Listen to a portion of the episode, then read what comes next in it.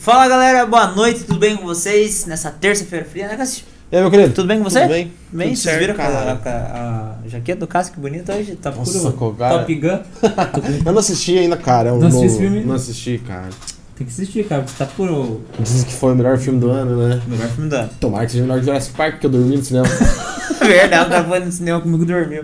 Galera, não Jurassic Park. Galera, já que você, se você tá aqui no YouTube, você é novo aqui, já se inscreve no nosso canal, já deixa o joinha, ativa o sininho para os próximos episódios. O YouTube entende que nosso conteúdo é relevante, entrega para mais pessoas. Coloca ali nos comentários o que você está achando do nosso vídeo. Depois que você assistir o episódio na íntegra aqui, vai lá no canal do Corse, se inscreve lá também, que é Corse do Pode Dizer, você encontra as melhores partes da nossa conversa lá no canal de Cortes, né, Cássio? Isso aí, muito Isso. bem. Ó, nossas redes sociais, pode dizer podcast, você procura lá, você vai encontrar no Instagram, no YouTube, que é aquilo que você tá, né? Que Se Uhum. você já tá aqui, você já procurou. A gente tá lá no, no Facebook, no TikTok, no Twitter, Twitter, todas elas. todas elas. E também as plataformas de áudio que a gente tá presente. A gente tá na, na Amazon, a gente tá no Google Podcast, no Spotify com vídeo agora Com também. vídeo. E aonde mais? É, Deezer. No Deezer. Isso daí. aí. A gente tá em todos eles. Então, só você procurar a gente que você encontra lá sem desculpinha. Isso aí. E já pra adiantar aqui pra vocês, falar da Farmácia Batel, que é nossa parceira aqui, né? que Vocês devem ter Isso. visto, visto a propaganda ali. Pra você que pode fazer seu pedido rapidinho da Farmácia Batel, é só escanear o QR Code que tá na tela de vocês aí. Escaneou o QR Code, você vai direto pro Instagram deles. Eles entregam em todo o Brasil. E lembrando que no seu manipulado, se for pelo Pode Dizer, você ganha até 30% de desconto. Ou, a, ou cobre o orçamento da concorrência. Isso aí. Chegou com o orçamento lá, ó. Tem esse preço aqui. Vocês conseguem? Tenho certeza, tenho certeza que o pessoal da Batel vai conseguir pra você e enviar pra você no conforto da tua casa. Isso Demorou? aí. Demorou. Ó, uma coisa também, eu preciso falar. Ah, fala o chefe. hoje, hoje, nosso papo vai ser muito massa. Eu tenho certeza que você vai achar da hora. Eu tenho certeza que você tem dúvidas sobre isso, que você tem pergunta pra fazer. Então interage com a gente aqui.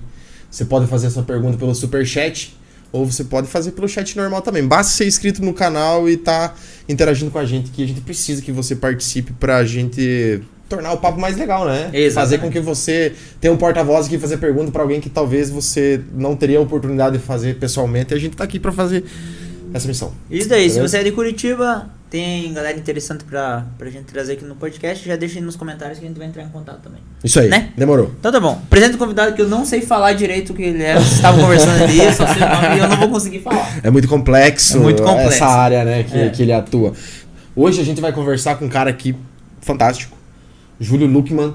Ele é especialista em neurociência aplicada. Acertei, né? É isso aí. Aí sim, eu não ia conseguir fazer Ele dele. testou uma, uma- uma- umas duas horas, assim. Foi indo, Foi acertou, indo. acertou. Seja bem-vindo, cara. É um prazer ter você aqui. Já vi alguns vídeos teus no, no YouTube e agora está aqui para trocar uma ideia com a gente. Muito obrigado pela oportunidade. E você sabe que se conectar a outras pessoas é sempre uma forma da gente também chegar a muitos lugares. E às vezes eu tô andando na rua, tô andando no mercado, o cara, ah, vi você no vídeo tal, vi não sei aonde tal. Vai ser legal demais, cara. É Agora o cara começou a ficar famoso aí na cidade. Eu tô esperando chegar a minha hora, cara. De me me reconhecerem na rua, assim, ó, aquele cara que fica falando aquelas Do Top bobagens. Gun! né? aquele cara que fala aquelas bobagens. É. Eu não nasci aqui, eu sou de Santa Catarina. Ah. E aí, quando eu vou pra lá de férias, cara, tem que ir meio que escondido, assim. Porque a galera quer, quer consultar, quer tirar foto, quer não sei o quê, e não tem paz mais, cara. É. Eu acredito. Lá eu já tô acredito. famoso. É. Lá eu já tô famoso. Ah, mas o Didi também não foi, não tirou Esse- foto esse final de semana? Não pediu pra tirar foto comigo. pois é, fiquei, fiquei, fiquei com vergonha pra falar bem a verdade, mas tudo bem. É. Faz parte do meu ofício, né? Que tirar foto. Tirar foto. E, cara, faz quanto tempo que você tá nessa peleia aí? O que, de- que é essa beleza? É, né, primeiro o que, que é, porque é muito é legal de entender, mas é muito complexo, né? Eu sempre fui um cara que gostei demais de estudar, desde que me conheço por gente, tô socado em cima de livro e comendo livro o tempo todo. Eu moro, morava numa cidade muito pequena, de Santa Catarina, chama Frei Rogério. Ho- Hoje tem 3.500 habitantes. Hoje. Nossa, bem hoje, pequenininha hoje. mesmo. É. Quando eu saí tinha bem menos que isso, né? Nem município ainda, agora já é município. E eu saí para estudar e eu tinha sempre um gosto muito grande pela área de ciências humanas. Tanto que a minha primeira formação é em filosofia. E eu leciono filosofia até hoje, mas não é o meu principal ganha-pão, não é o Uhum. meu principal foco. E nesse processo todo de estudar filosofia, ser professor, aquela coisa e tal, eu sofri um acidente, eu perdi um, um dedo da minha mão esquerda. E foi uma cena, pra minha vida, assim, bem complexa, porque eu entrei numa parada emocional que eu não entendia. Uhum. E o filósofo, cara, de uma forma geral, ele é assim, até, até falta um pouco de humildade, porque a gente começa a estudar tanto o pensamento humano que a gente acha que sabe alguma coisa sobre o ser humano. E daí quando você se pega diante de uma coisa como essa, você fala, pô, eu acho que eu não entendi direito o negócio. Aí é aí que você se dá conta de que a formação da gente ela, ela é muito unilateral, a gente vai olhando para uma coisa só, né? Uhum. E aí eu comecei, professor universitário já na época, comecei a estudar dentro da universidade tudo que me interessava para sacar o que, que é o ser humano, cara. o que, que é esse tal de humano, como é que funciona esse negócio. E aí eu fui fazer várias disciplinas de vários cursos, disciplinas de medicina, disciplinas de psicologia, fisioterapia. Na época eu já cursei algumas na área de nutrição e tal. E eu me encantei muito com uma espécie de fio condutor que conectou tudo isso e me permitiu criar um método de trabalho que é a neurociência. A neurociência basicamente estuda o funcionamento do ser humano e como é que o ser humano, quais são os elementos que fazem esse humano ser um bom humano ou ter uma boa performance. E aí, cara, aí, aí já era. Uhum. Aí eu fui fazer mestrado, fui fazer doutorado. Se apaixonou mesmo. Apaixonou mesmo. Uhum. E daí no doutorado é que eu saquei que a parte de nutrição era frágil para mim e que eu precisava entender muito mais, porque afinal de contas, você está falando do seu cabelo agora, você tá falando do seu cabelo. Cara, o seu cabelo é o que você comeu ontem. O seu corpo é o que você comeu ontem. Se eu quero corrigir uma coisa que está fora do eixo, eu preciso comer o que está fora do eixo e botar para rodar. E aí que eu comecei a me encantar pela, por essa área. E aí de, um, de, um, de uma hora para outra a galera começou, oh, me, me orienta aqui nisso, me orienta naquilo e tal. Quando eu vi, cara, eu já estava orientando um monte de gente. Aí a minha, minha esposa me chamou no canto um dia e falou assim, velhinho, seguinte, cara, eu já saquei que você gosta desse negócio e tal, mas ó, você tá deixando de trabalhar, tá deixando de ganhar dinheiro para atender a galera de graça. E aí eu falei, por que não virar um negócio? Sim. Aí eu Uhum. comecei a atender a galera, aí fui me estruturando, fazendo toda a parte metodológica e tal. Indo até hoje. Bacana. Como é que foi lá atrás? O que, que aconteceu com, com o seu Deus? Como é que foi isso? Dia 27 de dezembro de 2005, eh, eu estava em casa já, final de ano, eu tinha passado Natal, uma coisa toda e tal. Bobeira de 5 segundos, a minha família é uma família de marceneiros, Uhum. apesar de eu não ter seguido a profissão, a gente incorpora, não tem como. Certo. Uhum. E eu tinha algumas máquinas em casa e tal, e 5 segundos de bobeira, eu fui passar um taquinho de madeira, um pezinho do guarda-roupa, para deixar ele mais bonitinho, e a máquina cortou meu Na Deus. Maquita. É, numa plana de. uma tupia de mesa. Uhum. Que é uma maquita, Sim, mas é uma sim. maquita maior, uma coisa grande. Assim. e ali começou um drama de vida, porque eu gostava muito de tocar violão. Não era um Hum. músico fabuloso. Mas, cara, às vezes você não precisa ser um músico fabuloso. Às vezes precisa ter tesão naquilo que você tá Sim, fazendo. só curtir. É, e eu lembro que na hora que, que o acidente aconteceu, eu falei duas coisas. A primeira foi, boa, nossa senhora. A segunda foi, puta que pariu, nunca mais vou poder tocar violão. Nossa. E aquilo me impactou muito, sabe? E a partir dali eu comecei toda uma história de pesquisa, de, de entender o que estava rolando comigo. Pô, tem uma série de cenas da minha vida, assim, por conta disso, que são muito legais para explicar a própria neurociência, sabe? Uhum. Tive um professor, por exemplo, que quando ele entrou no meu quarto, ele era voluntário no hospital. O cara entrou no meu quarto e falou assim: por que você tá triste, Piá? Eu falei, ó, pergunta idiota, pô. Tô triste porque eu tô fudido aqui, pô. Tá vendo? Tô sem dedo. Ele falou, não, mas eu, isso eu já vi. Isso eu já vi. Mas por que, que você tá triste? Aí eu entendi a pergunta dele. Falei, ah, tô triste porque eu não posso tocar violão. Ele falou assim, mas eu vou te ensinar a tocar um outro negócio que só precisa de dois dedos na mão esquerda. O acordeão. Aí ele trouxe o acordeão, colocou no meu colo. E ele, enquanto me dava aula, ele pegava uma fita isolante, isolava o dedo dele, assim, ó. Que ele me falava assim, eu preciso pensar igual a você. Uhum. Senão eu não consigo te ensinar. Falei, Aham. cara, que exemplo tesão de ser professor. E é- essa foi uma das histórias da minha vida que me fez fazer muito trabalho voluntário. Eu atendo muita gente de graça, eu corro atrás de um monte de coisa, porque eu acho que conhecimento é um negócio que não pode ficar na caixinha. Se ficou na caixinha, serve pra quê? Não é nada. O cara se matou de pesquisar lá para entender o negócio, o cara bota na caixinha. O sujeito fica escondendo. Então é isso que, que eu levo como uma espécie de missão de vida. Uhum. Vamos ensinar a galera o máximo que a gente puder, formar um exército de, de, de povo feliz, equilibrado, tocando a vida do jeito que tem que ser, vida top, é isso. Que louco. Mas o, o teu. O, o teu maior problema na época. Quantos anos tinha quando você cortou o dedo? 25 anos, eu acho. O, ma- a- o- Seis. você entrou assim num- numa paranoia que não ia conseguir mais tocar violão e algumas coisas iam ficar difíceis de fazer. Não só isso, eu acho que todo o processo de hospitalar, todo o tratamento hospitalar com é, medicação, a comida Uhum. que já não é mais o que você está acostumado, mexe com a microbiota do cara e tal. E eu fui para um caminho de aparecimento de depressão. A depressão a gente faz análise né, dos casos de depressão de 1 a 5. Então eu já bati no número 1 ali. Quando estava indo para o 2, eu falei, não, peraí, cara. Pô, eu sou inteligente. Não é possível que eu, pesquisador, não vá entender o que está acontecendo comigo. E aí eu comecei a mergulhar no negócio. e fui participar, apesar de não ser médico, né? Fui participar de residência em psiquiatria, acompanhar a galera, fui, fui me tocando do que estava rolando ali comigo. Aí eu falei, não, agora tem que dar a virada. Aham. E eu acho que não existe motivação mais top no mundo do que aquela que você vai buscar por uma coisa que você quer fazer pro teu filho, pra tua esposa, porque alguém passou por isso. E é o tipo de coisa que motiva a gente para sempre, cara. Esse lance que você fez, né, que você falou assim, ah, putz, tô só sem um pedacinho do dedo aqui, eu vou continuar minha vida e tudo mais. Isso é uma coisa que você vai treinando teu cérebro, né? Ele é, o cérebro é, é totalmente treinável. Sim, você sabe que tem uma, uma, uma cena que é interessante da história da filosofia que explica um pouco isso. Tem um cara chamado Rousseau. Rousseau é um filósofo massa de ler, cara. Todo mundo fala que filosofia é complicada e tal. Rousseau não merece essa, essa fama. Ele é um cara muito legal. E ele escrevia para a, a população e ele escrevia de uma forma muito simples, muito gostosa, porque ele queria que a Revolução Francesa acontecesse. Ele precisava escrever para o povo. E Rousseau fala uma coisa interessante que ele fala assim: o ser humano é o único ser que precisa transcender a sua natureza. O que significa transcender a natureza? Criar rede neural, cara. Sustentar comportamento Estimular. diferente, estimular diferente. E ele conta uma história num dos, dos escritos dele que é muito massa, que ele diz assim, ó.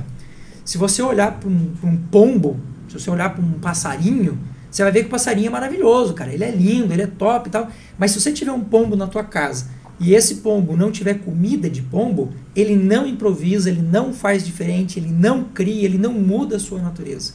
Se o pombo, se você tiver na tua casa um churrasco, um bife, um negócio top, ele vai morrer de fome, cara, porque ele não faz diferente, ele não muda. Aí ele dá o exemplo do gato. Ele fala assim, ó, se você tiver o gato em casa, cara, o gato é top, ele é inteligentíssimo e tal, mas ele também não adapta. Se você der para ele o alpiste, que aliás hoje na, na nutrição a gente dá pra galera comer ah, tudo que é tipo de linhaça, É. e funciona, né? Mas Uhum. o gato, ele não adapta, ele não faz, diferente, ele não transcende a sua natureza. O ser humano, se você der o alpiste, ele faz de cinco tipos diferentes. Se você der o bife, ele come também. Se bobear, ele come o passarinho, ele come o gato, ele come a secretária, ele come a vizinha, ele come tudo. Então a gente adapta de uma forma que ninguém mais faz na natureza.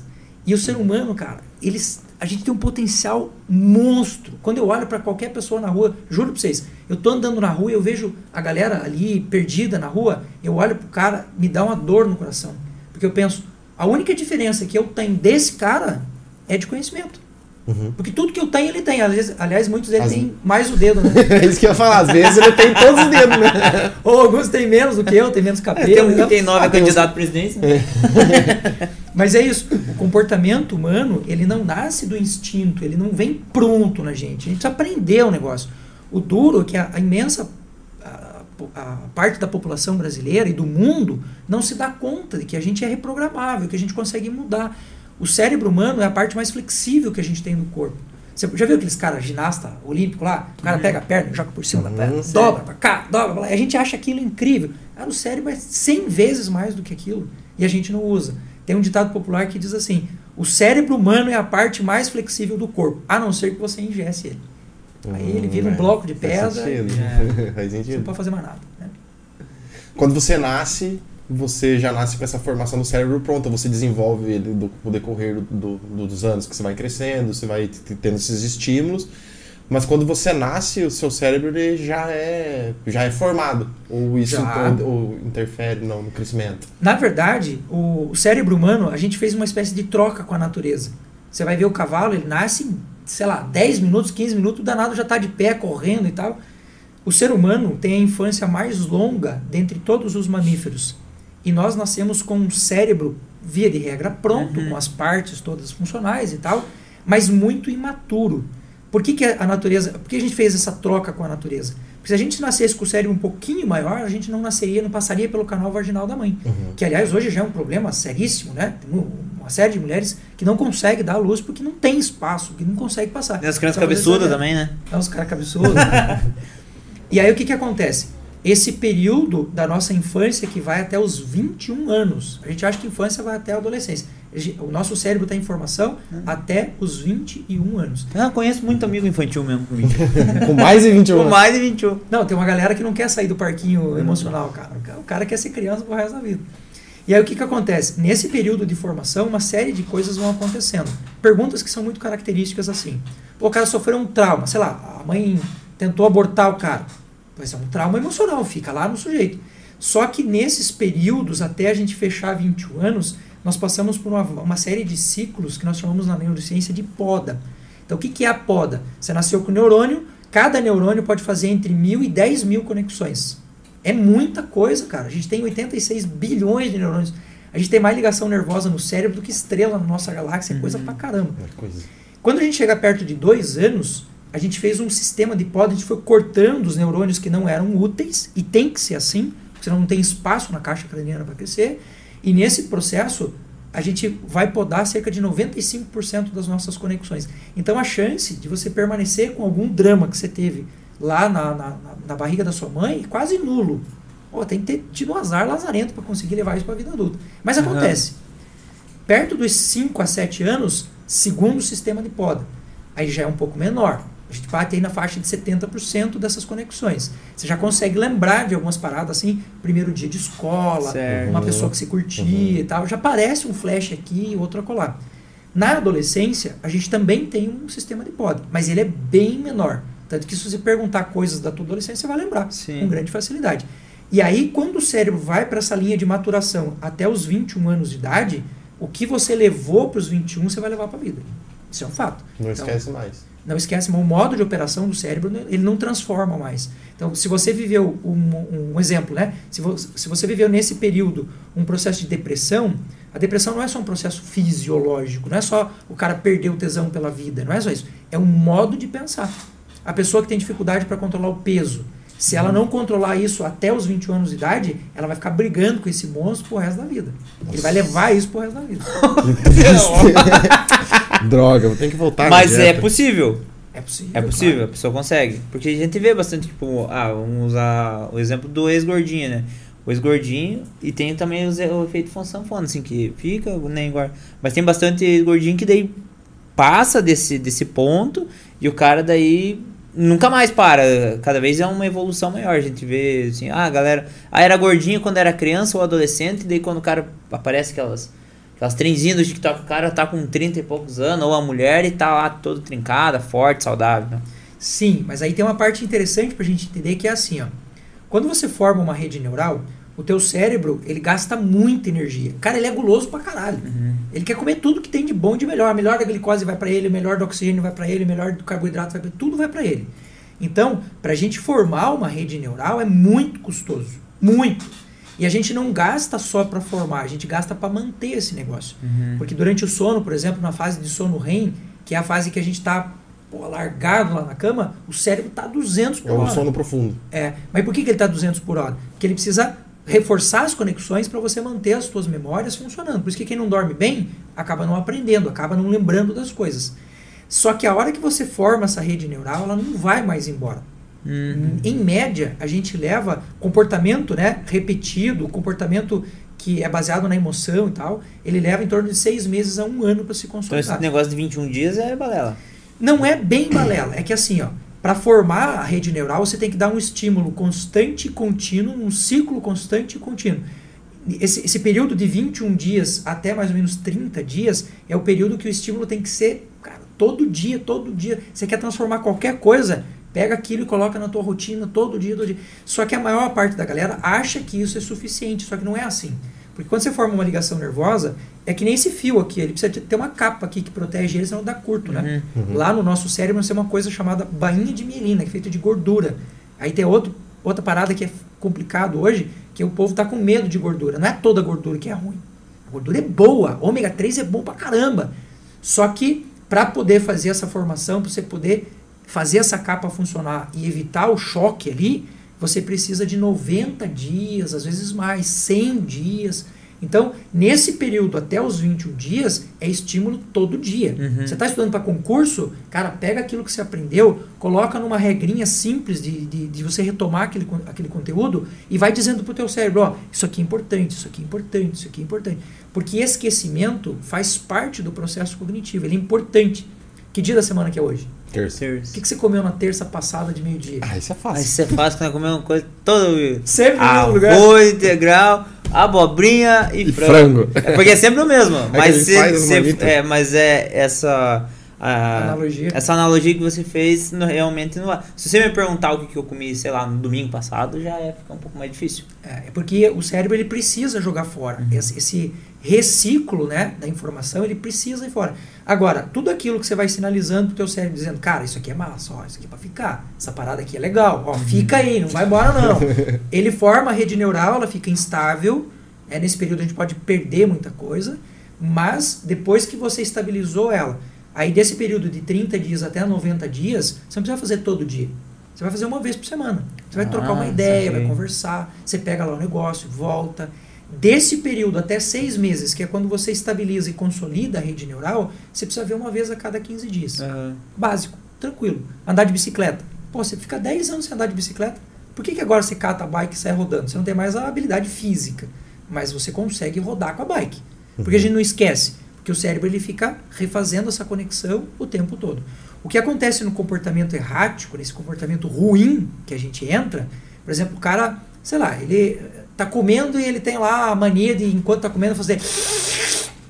Ah, Cara, isso é chato, velho. Do lado do cara, isso começa a encher o saco. Alguém chega pra ele e fala assim, ó, velhinho, tá errado isso aí, cara. Você tá enchendo o saco, ó. Você tem que mudar essa parada aí. Se esse cara quiser mudar esse comportamento, tem como. Mas a rede neural que causou, que levou o funcionamento, não vai mais embora, Uhum. não. Por isso que os alcoólicos anônimos, o cara fica 40 anos sem beber, ele se declara alcoólatra. Ele não, ele não pode esquecer que ele tem aquela rede neural. Mas a vida dele pode seguir absolutamente normal, cara. Certo. Sem efeito nenhum, remissão total de sintomas. Vou te perguntar uma coisa que a hora que tu tava falando dos 21 dias, eu me veio na cabeça. Viu quando as pessoas fazem, por exemplo, de igreja evangélica, faz 21 dias de oração e jejum. O jejum é ficar sem comer ou comer dias que sejam só fruta e tal. O que, que tem a ver isso daí com a rede neural da pessoa? Porque ela faz uma parte espiritual. Mas o que, que ela mexe fisicamente ou no cérebro da pessoa esse tempo que ela fica em oração e em jejum? Porque tem gente que faz 21 dias realmente de jejum mesmo, a água.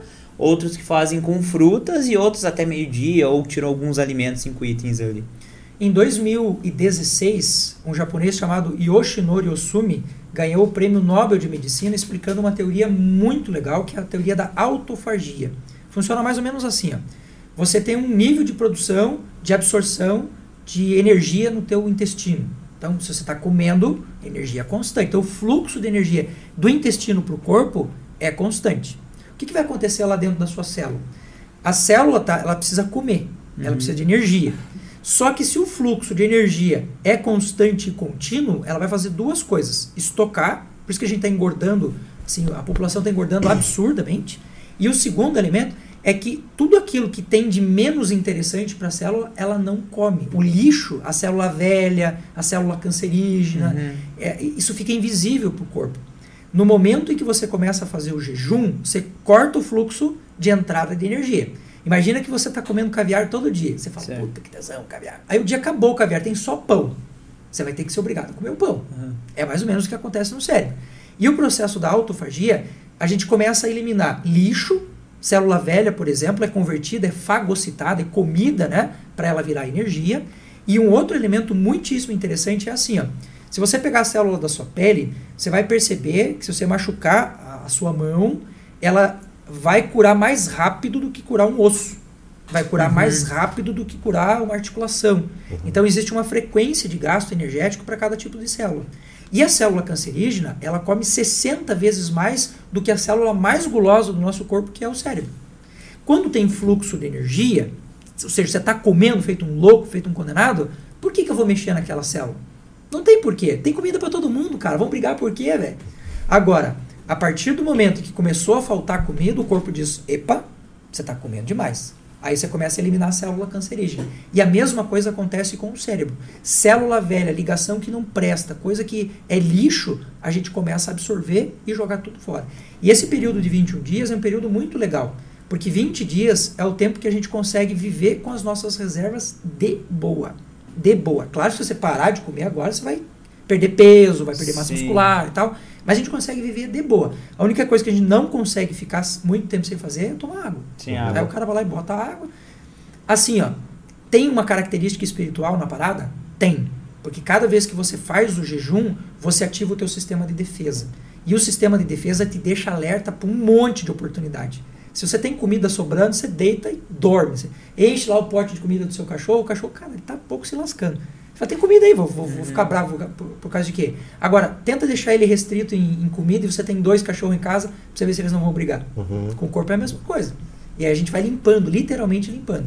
Vai detoxificando o cérebro, vai detoxificando o fígado, vai tirando isso da, da- das nossas gorduras, porque dentro da célula adiposa, né, célula de gordura, tá cheio de porcaria, cara. Quando o corpo não consegue mandar embora, ele joga lá pra dentro. Aham. Aí quando você começa a emagrecer, ou quando quando você entra num processo de emagrecimento sem ter feito um detox antes, o que, que vai acontecer? Você vai ficar depressivo. Por quê? Você começou a liberar a toxina lá de dentro, Uhum. aquilo vai afetar o teu sistema nervoso central e você vai pirar em 20 dias. É o que acontece com a maioria. O cara começa uma dieta, em 20 dias ele despiroca totalmente, fala, não quero mais. Desiste. trabalhar." Aí que é a tal da. Eu ia te perguntar agora, a recaída da, da galera. Tchau, não aguento mais e vai e cai. Daí na- tenta na segunda de novo, daí passa mais uns 10 dias, cai de novo. Exatamente. E a gente vai perdendo muita oportunidade na nossa vida por não ter conhecimento, por não ter acesso a esse tipo de coisa, né? O jejum intermitente, por exemplo, quer ficar um tempo do dia Uhum. sem comer, cara, fácil, velho, fácil, fácil, fácil. Você, vai- você conta do teu café da manhã para trás. Você toma café da manhã 7 da manhã. Você conta 12 horas. Cara, é simples. Ó, você não pode comer depois das 7 da noite. Simples. Uhum. Janta às sete, daí só. De boa, a gente não precisa. manhã, né? A janta é excesso. Quando que janta faz sentido? Quando o cara é bodybuilding, né? O piá ali que treina feito um louco, aí ele precisa pôr, porque o teto dele Energia. é, não chega, então ele precisa repor. Mas na média, cara, não precisa de nada disso, não. O, o jejum intermitente é, é uma. Já foi muito condenado, né? A galera condenou bastante, hoje já é bem mais, mais bem quisto, assim, pra galera. Mas vai tudo da, da adaptação, acho que de cada ser humano. Isso daí acho que vale pra tudo, né? Essa parte de. É, neural também, porque tem gente que se adapta melhor, talvez, fazendo jejum, tem gente que se adapta melhor com uma dinâmica de nutrição ali, com seis ou sete refeições. E daí acho que vai, mais ou menos isso que você fala, vai você conhecer o indivíduo e a rotina dele. Porque senão você pega uma, uma pessoa, sei lá, que tem diabetes, por exemplo, não pode ficar muito tempo sem comer. O jejum talvez pra ela não funcione. Depende, cara. Depende. Funciona. Funciona. A gente tem cada, cada, cada caso é um caso. Sim. Mas se a nutrição dessa pessoa estiver bem feita, ela pode fazer o jejum intermitente sem problema nenhum. Pelo contrário, ela vai se beneficiar profundamente disso. Porque a resistência Viu, insulínica. porque a resistência insulínica, ela também vem de uma constante contínua de você ter glicose o tempo todo. Quando Uhum. você faz alimentação fracionada, por exemplo, Sim. você tem um fluxo. Cara, o teu pâncreas, coitadinho, ele tá lá pingando todo dia, o dia inteiro, velho. Cansa. Aham. Uma hora que ele tem que dar uma parada. Então, se a nutrição do cara estiver bem feita, se não estiver faltando nada para ele, pode ficar sossegado. Porque a gente armazena a glicose nos, nos músculos, né? O famo- famoso glicogênio. Aham. Quando o corpo precisa, ele regula. Certo. Simples assim. Por que, por exemplo, na- no caso do diabetes, por que, que a pessoa que ela tem o diabetes, ela, ela tem aquela restrição de poder comer o doce e tal, por que ela sente mais vontade de comer do que talvez a pessoa normal? Eu- não, que, não que seja uma regra, devia ter regra, mas eu realmente vejo sim que parece que ela tem mais aquela aguça. Será que esse não poder que aguça ou tem alguma coisa que corre dentro dela que dá mais vontade? Na neurociência, a gente tem uma explicação muito interessante para isso, que é muito utilizada no marketing, que se chama ah, o desejo antecipado por recompensa. Que ele funciona assim. Você tem um, um neurotransmissor lá dentro do seu cérebro chamado dopamina.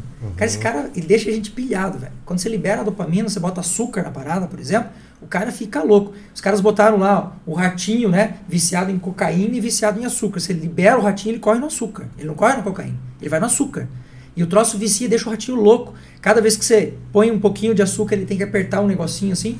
Ele aperta mil vezes. você fica louco, cara. Abstinência. Desesperado. Pizza de Tem rato que morre de fome por causa da porra do açúcar.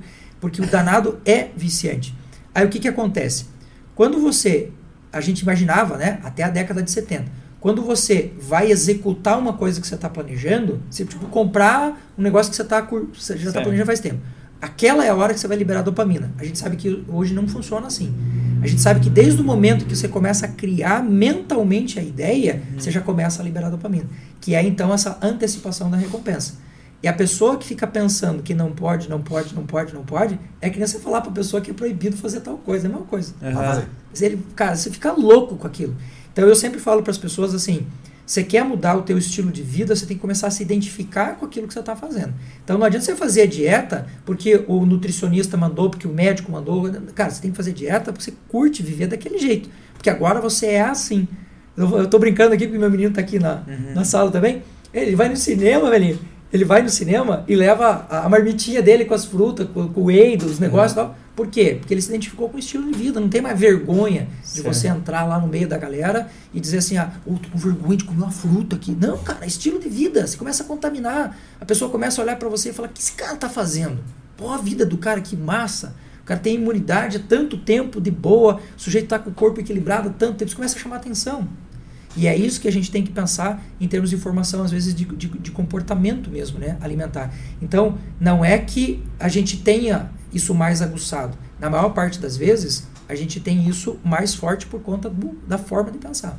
Você pegar a cirurgia bariátrica, por exemplo, a gente tem uma reincidência absurda, cara Aham. tem, tem, tem é, pessoas, tem níveis né, de idade que a gente tem retorno em, em dois anos do cara voltar a engordar de 70%. Por quê? Você fez a cirurgia lá no estômago do cara, mas não, não Não operou o cérebro. Uhum. Aí ele continua pensando como obeso, a hora que o, que o organismo dele começa a se adaptar a comer um pouco mais, ele come, cara. Só que aí, aí é foda, porque aí você já tirou um pedaço do estômago, você já fez um, Já mexeu, é, né? não tem mais o que fazer. Aí você tem dois problemas agora. Um intestinal e o outro porque você está pensando daquela forma. Uhum.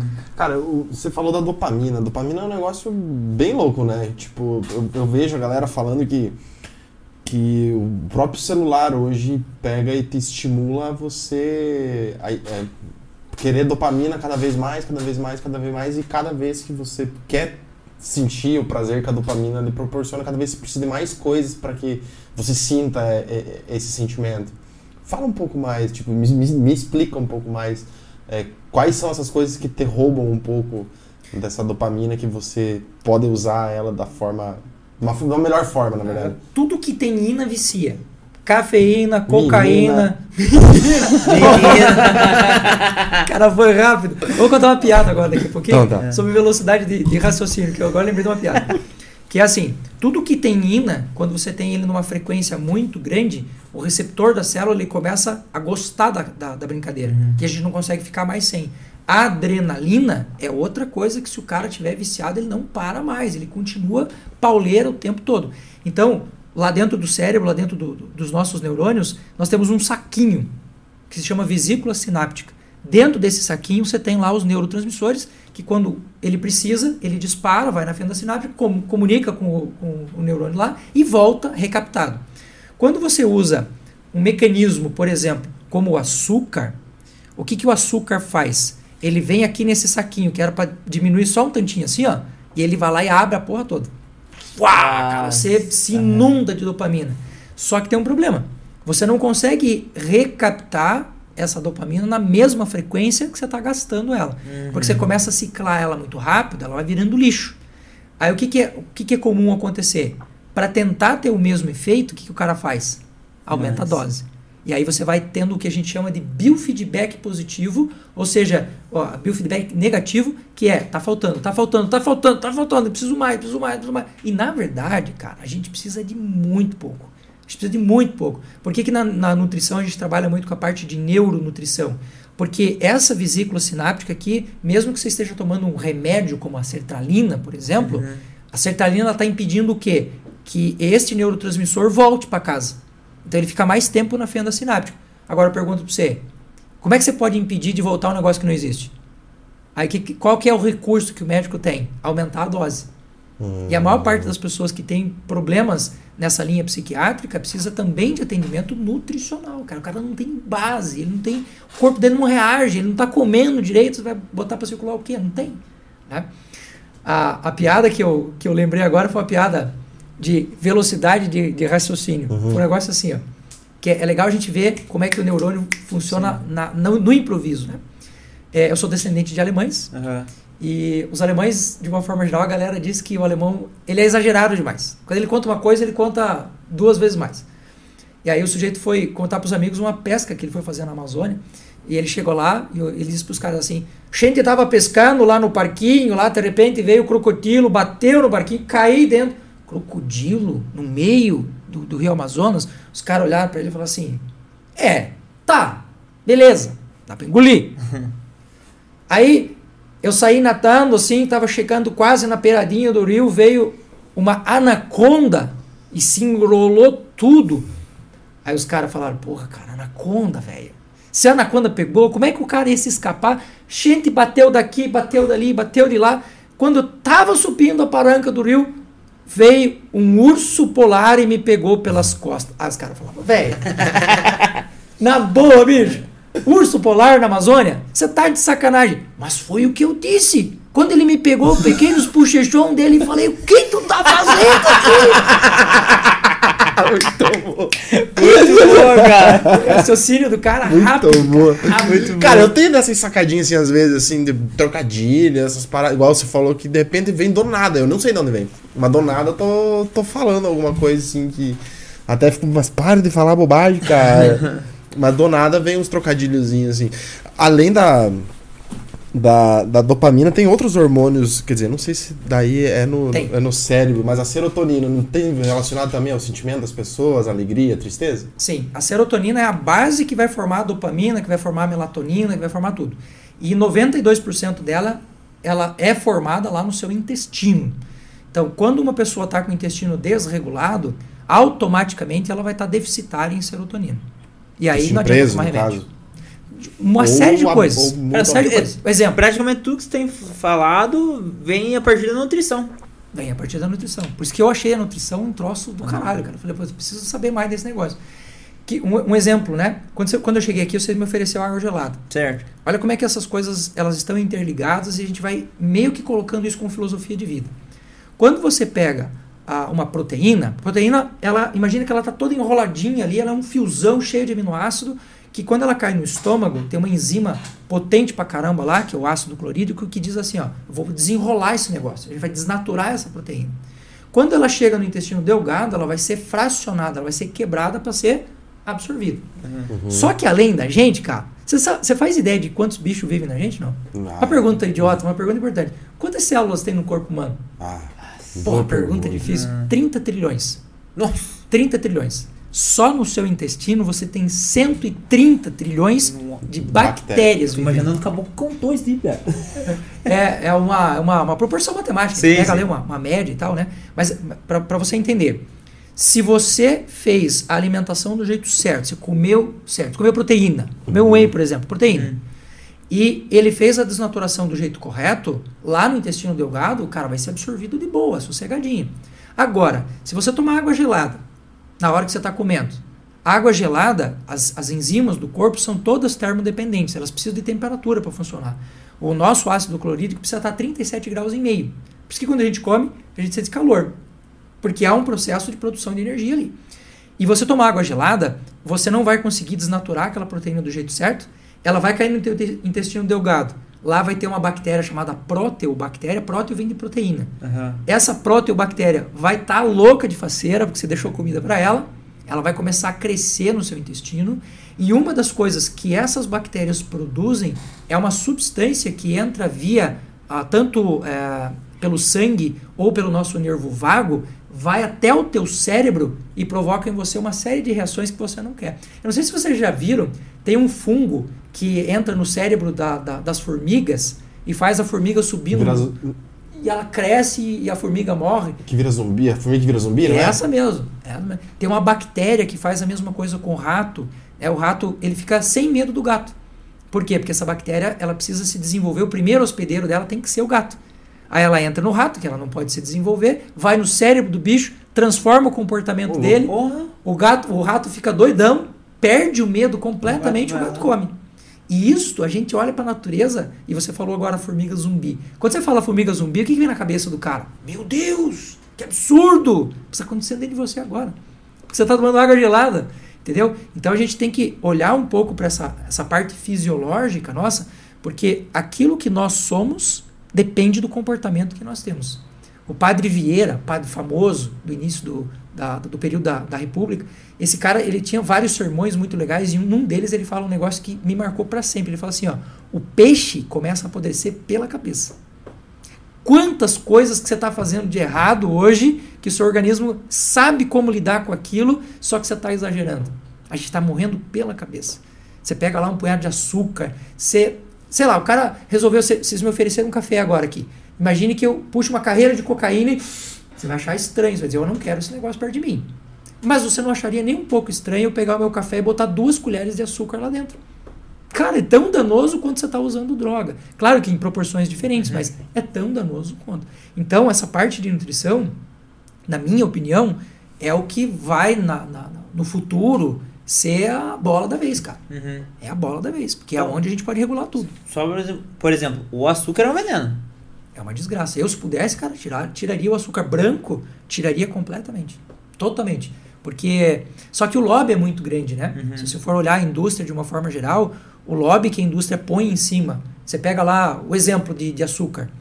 Se vo- por dia a gente pode consumir estourando 10 gramas de açúcar. 20 já é muito além do limite. Se você pegar uma garrafinha, de- uma, uma latinha de refrigerante, tem em média 40 gramas de açúcar. Uma. Eu conheço nas escolas que eu trabalho crianças que tomam uma, meio litro por dia, todo dia, todo dia, todo dia. Cara, o que a gente tem de gente morrendo do coração, gente morrendo e, e- e tendo esse déficit cognitivo é muito grande. Olha uma coisa que eu uso para minha vida, que é uma coisa que está no meu último livro, que eu digo assim, ó. Se você aceitar o sucesso na tua vida, você tem que aceitar que você tem que mudar de vida. Uhum. Não tem outro jeito. Você quer? Então, beleza. Hipócrates, o pai da medicina, tinha uma parada que era massa. Ele dizia assim, ó.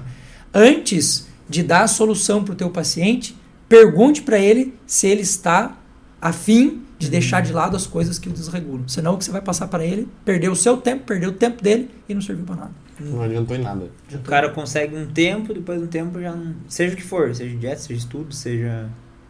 cai tudo, né? E, e conforme você vai ficando mais velho, ah, o nosso ciclo hormonal ele vai sendo muito diferente.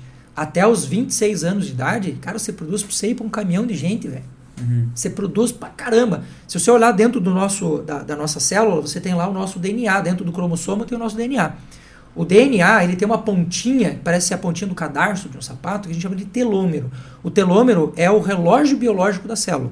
Quando tem encurtamento telomera- telomeral, a célula morre. Então, quando a gente nasce, a gente consegue olhar para o telômero da célula e falar assim: por quantos anos de vida o ser humano tem? Proporcionalmente, 124 anos. Aí você fala, por que, que a galera não vive 124 anos? Porque lá naquele ciclo de até 26 anos, quando você produzia para você e para um caminhão de gente, você tinha um monte de reserva que você não, não fazia diferença para você. Aí você toma pra caralho, aí você bebe, não sei o quê, e você usa droga, você usa remédio, não sei o quê. Essa reserva vai fazer diferença depois dos 40 que é quando você não produz mais, porque a tua curva hormonal ela já chegou no teto, ali perto dos 30 anos, estabilizou, e agora, parceiro, é ribancena. Não, agora não tem o que fazer. Agora é hora de você catar as coisas que você trouxe na mochila aí pra gente usar. Aí não tem. Aí já era. Então a gente perde muita oportunidade de viver bem porque a gente torrou o que a gente tinha lá nessa fase. Isso. Então, a natureza A galera acha que é o super-homem. é, que pode tudo, que não dá nada. Se você pegar, por exemplo, a quantidade de mulheres que estão sofrendo de depressão pós-parto hoje, cara, a gente nunca teve na história algo nem parecido. Aí você vai analisar, mas por que que elas estão depressivas? Aí você vai ver essa curva hormonal das pessoas e a média de idade que as mulheres estão dando à luz hoje, né? Você vai ver que essa, essa média foi subindo, subindo, subindo, subindo. Hoje é comum a mulher ter filho aos 30 anos, Aham. aos 35, aos 36. Nessa época, para a natureza, já não era mais pra gente ter filho. Era pra você estar cuidando de você. Não era mais pra você ter filho. Só que a gente vai lá e faz. Aí o que acontece? Falta nutriente, torra o que você tem lá de excesso, a- a- as, as tuas sobras todas, depressão pós-parto. Certo. Ele tava falando do açúcar e o álcool. Nessa história que a gente falou, ah, bebe demais e tal. O álcool, nessa parte da dopamina que a galera tá liberando, outro dia que ela fica com aquela ressaca, que fica sem vontade de fazer nada e tal. Qual que é a fun... o que, que o álcool faz no cérebro da pessoa? Tanto ele é consumido um pouquinho todo dia ou ele em excesso? Ah, se você for olhar, o elemento do nosso corpo que a gente mais tem biodisponível é água. 70% do seu corpo é água. Vou te fazer uma pergunta idiota. Por que, que você toma água? Por que, que eu tomo água? É. Ah, Assim, meu dia a dia mesmo? A função da água, você tomar água serve para quê? É pra matar sede. Então, essa não é uma verdade. Por quê? Se você tomar um copo de água por dia, em média, você não morre de sede. Uhum. Aí você fala, bom, essa teoria já, Certo. já foi. Por que, que a gente toma água? Porque a água, a- quando você olha para a molécula de água, você tem ali o hidrogênio e tem o oxigênio. Aham. E o oxigênio, ele é uma molécula muito simples. Quando a gente vai fazer a digestão celular, a gente empresta lá um elétron dessa, dessa, desse oxigênio, ele vira um radical livre dentro de você, e você faz a tua digestão celular. Por que, que a gente tem que tomar 2 litros d'água? Porque ele é um diluente também, porque ele é um nutriente também, porque ele traz mineral para dentro, mas principalmente porque ele precisa de energia. O que, que o álcool é? Um radical livre louco, cara. Quando a gente pensa em radical livre, você pensa assim: existe aquele cara que passa rasteira, Uhum. ele é um radical. Ele passa e tem o cara que solta bomba. Que explode um prédio, que pau, destrói prédio, aquela Tá porra. vulcão. É. Então, o radical livre do oxigênio, ele é um radical livre manezinho. Você resolve rapidinho, você prende o que acabou. Agora, quando você pega um radical livre como o que o álcool produz, ele é louco, cara. Ele gruda em tudo, velho. E para ele poder se estabilizar, ele gruda, por exemplo, nas nossas gorduras. E aí, bicho, quando você forma o ra- o radical hidroxila, ele não sai mais, você não consegue mais reverter aquilo. Então, quando a gente está tomando álcool, você desidrata, que é uma das coisas mais graves que acontece. Você forma radical livre demais da conta.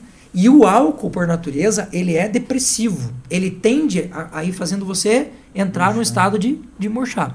Aí o que, que o desavisado faz? Mistura na bebida dele o quê? Energético. Aí eu vou contar uma coisa pra você que você não sabe. Energético não energiza nada. Aquele energético famoso que dá asas, ele não te dá asas, ele te dá gases.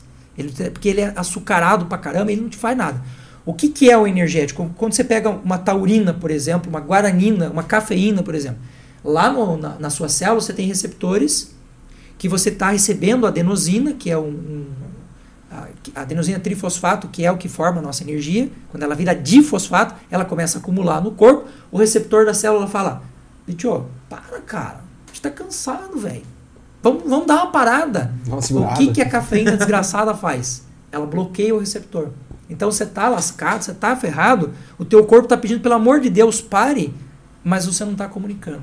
O cara tá falando em japonês e você entende inglês. Aí o que vai acontecer? No dia seguinte você tá podre. Você tem que reduzir a carga para poder ganhar energia de novo. Então a função da água não é só fazer a hidratação. A hidratação é importante, mas é para repor esse ciclo energético, tirar radical livre. Alimentação antioxidante. Poxa, está numa época agora que tem amora. Você anda na cidade aqui, velho. Tem em cada esquina tem um pé de amora. Cata três amora por dia, come antioxidante, tem resveratrol, vai te dar uma energia top demais na conta. A gente perde muita oportunidade por não saber, não ter Não tem conhecimento. conhecimento, né? O café, então, também, é, se não souber utilizar de uma maneira correta, qual que é uma recomendação? Porque, por exemplo, eu sou um cara. é Aquele, aquela famosa frase, ah, pra começar o dia tem que tomar um café. Ah, depois do almoço toma um café. Ah, tô cansado de noite, vou tomar um café. É, isso daí ele também a longo prazo vai fazer mal, por, porque ah, só o fato de não colocar açúcar no café não é tão nocivo. O café é assim, ó, é uma, uma linha importante lá de Paracelso, né? Um cara que foi um químico suíço muito importante, ele fala assim, ó, a diferença entre o remédio e o veneno, A dose. É a dose. aí que tá a grande questão. O café é maravilhoso, o café é top demais, a cafeína melhora a circulação, é vaso é, é, é vasodilatador, você tem pô, uma disposição, ajuda no metabolismo, queima energia, só que o café ele precisa ser extremamente dosado. Existe uma regra para o café que é assim, ó, café de manhã é ouro, café de tarde é prata, café de noite mata. Então, café é o mesmo café, cara. É que nem comer banana. Pô, banana de manhã é top, banana de noite é um problema. Você vai comer uma maçã, de manhã é top, de manhã é um problema. À noite é um problema. Então, A a, gente tem que também- fazer. Também é porque ela tem muito açúcar, né? Aham. Quando você come uma maçã, ela tem mais neuroagitadores que mantém você ligado do que uma garrafa inteira de café. Louco. Uma maçã. Ela não tem os efeitos colaterais do café. Obviamente tem uma diferença enorme. Mas é, em termos de manter você ligadão, dependendo da fruta, ele te mantém ativo ali por muito tempo. Até pelo próprio açúcar. né? É, então o café assim, em pequenas doses, na hora certa, tomou lá seu cafezinho da manhã e tal. Café depois do almoço, baita problema, cara. Porque ele interfere, por exemplo, na absorção de vitamina C, a absorção de ferro, ele, ele interfere num monte de coisas. Só que a gente põe aquilo como regra de vida e vai Sim. tocando pau. E, ah, tá tudo certo. Não é assim. Eu, é, eu acredito que talvez seja um hábito ou alguma coisa assim, mas, por exemplo, eu sou muito mais produtivo na parte da manhã. À tarde, depois do almoço, dá aquela bodeada. Ah, então. Você sabe que é de- bodeada? Tem um nome pra isso. É. Técnica. Aham. Dá aquela bodeada. Então, ah, terminou o almoço e falei assim, cara, pra não, pra não é, dar, ficar meio sonolento e tal, toma um cafezão. Ontem mesmo eu tava viajando e vindo de viagem, tava sozinho. Falei, nossa, terminei de almoçar e soneira, soneira. Parei, tomei um café, falei, agora vai, pau. E já vim. Então eu não. É, eu não sei se a galera faz isso, toma esse cafezinho ou se dá essa falsa sensação de que dá uma animada ali depois do, do almoço. Porque eu, eu não tenho o costume de dormir depois do almoço. Tem gente que faz, ah, tira 30 minutos, 20 minutos ali. E tem gente que não tem nem tempo. Então almoça, já toma um cafezinho ali. Ah, não, agora tô legal, agora continua o meio dia normal. É mais um efeito mais psicológico do que um efeito é, biofisiológico. Uhum. Porque o efeito biofisiológico, inclusive, é o inverso disso, né? Como você impede de alguns nutrientes chegarem onde eles têm que chegar, via de regra, o que você está fazendo é um tiro no pé. Mas assim, não é nenhum monstro, não, cara. O uhum. cafezinho ali. É que a galera também bota muita pilha. É, daí fica meio bitolada. É, fica loucão e tal. Ah, não, não pode, não pode, não pode. Não, pode. Vai sentindo. É essa média, né? Tô bem, tô tranquilo. Pô, continua, velho. Uhum. Continua. É essa lógica do o que você tem ali como remédio, como veneno é a dose, é você que tem que chegar. Não tem nem como te dar uma receita e falar, ó, isso aqui pode, aquilo não pode. Existe uma média. O que eu posso te falar? Café de noite é problema. Uhum. Café de noite, chimarrão de noite, taurina, guaranina, qualquer coisa que tem as inas da vida aí. Menina. Não, não, essa pode. essa pode, essa pode, essa pode. Cara, é, em relação a sono e sonho, é, eu sou uma pessoa que já tenho percebido que faz tempo que, tipo assim, eu durmo, Tipo, acordo cansado às vezes, mas já tive mais isso antes de começar a fazer atividade física. Mas eu acordo de manhã, tipo, como se eu me desligasse e ligasse de novo. Não lembro de sonho, raras, raras as vezes que eu sonho e que eu consigo lembrar. Sonhei, a última vez que sonhei foi esses dias, até falei pra gente. Sonhei que dormia, acordei sem barba. Sonhei que dormia, acordei sem barba. falei, mas eu não lembro de ter tirado a barba. eu não lembro de ter tirado. E fazia muito tempo que eu não sonhava. Tenho muita dificuldade com isso. Então, o sonho ele é um mecanismo de defesa do nosso cérebro e existem duas formas de a gente interpretar a via de regra. Quando você tem um sonho que acontece ele antes da virada do sol, mais ou menos uma hora da manhã que começa a virada, e existe uma interpretação para o depois. Então, certo. o que, que é o antes? Você já teve vontade de desganar alguém? Sim, todo tempo. Não é ele, não. Não, não, não. Nossa, capaz, capaz que vai ser. Eu saio da, sai da frente, né? Meu amigo. Amiguinho. É, crescemos juntos. Quando você tem vontade de desganar alguém, você gera uma energia, uma vontade de fazer aquilo. Só que nem sempre dá para esganar a galera e sair no tapa, porque pô, não é legal, não é civilizado fazer isso. E às vezes a gente apanha, né? Apanha também, o cara é maior. Então... É, também tem vários questões, né? Então. Questões. Aí quando você vai dormir, você tá com essa energia acumulada. O que, que o teu cérebro faz? Inteligente que é. Ele não deixa isso virar pro teu inconsciente. Ele não, não alimenta o teu inconsciente, porque é lixo, cara. Por que eu vou levar lixo para casa? Uhum. Aí o que, que a gente faz? A gente usa o mecanismo do sonho, distorce a nossa realidade, por isso que às vezes aparece um sonho louco, que tô com asa, tô não sei aonde, tá? Por quê? Porque é um mecanismo de defesa. Você vai pegar aquela energia, uhum. vai dissipar ela no sonho e acabou, você vai dormir de boa. Quando você passa ali, o finalzinho do sono, lá de quase acordando, a gente tem aquele sonho gostoso, um sonho desse, não é um monstro, não é uma coisa uhum. absurda, é o teu cérebro reorganizando as informações para colocar tudo no lugar certo e o cérebro é muito massa, cara. Ele, ele cria cenário, ele é um roteirista monstro. Tem é, sonoplastia, tem uhum. um diretor tá. de roteiro, tem tudo, cara. Vocês, negócio massa. Tá. Eu não ia fazer a pergunta, mas não vou conseguir fazer porque tal. Pra todo mundo que já perguntei isso, acho que ninguém teve. Mas eu tenho. Vão achar que eu sou louco. Vamos né? Mas o que acontece? Eu tenho alguns lugares que eu vou de vez em quando nos meus sonhos, mas que eu nunca fui em lugar nenhum parecido com isso e que eu visito sempre. Que, por exemplo, eu vou sempre num parque aquático. Hum, hum, tem um sonho, de vez em quando eu tô lá. eu até uma vez derrubei o meu celular no tobogã. Mas é, é verdade, é só nesse sonho. Por exemplo, esse é um dos lugares que eu lembro que eu volto e meia, eu sonho que tô nesse lugar. Ah, vou passar um final de semana, vou passear lá.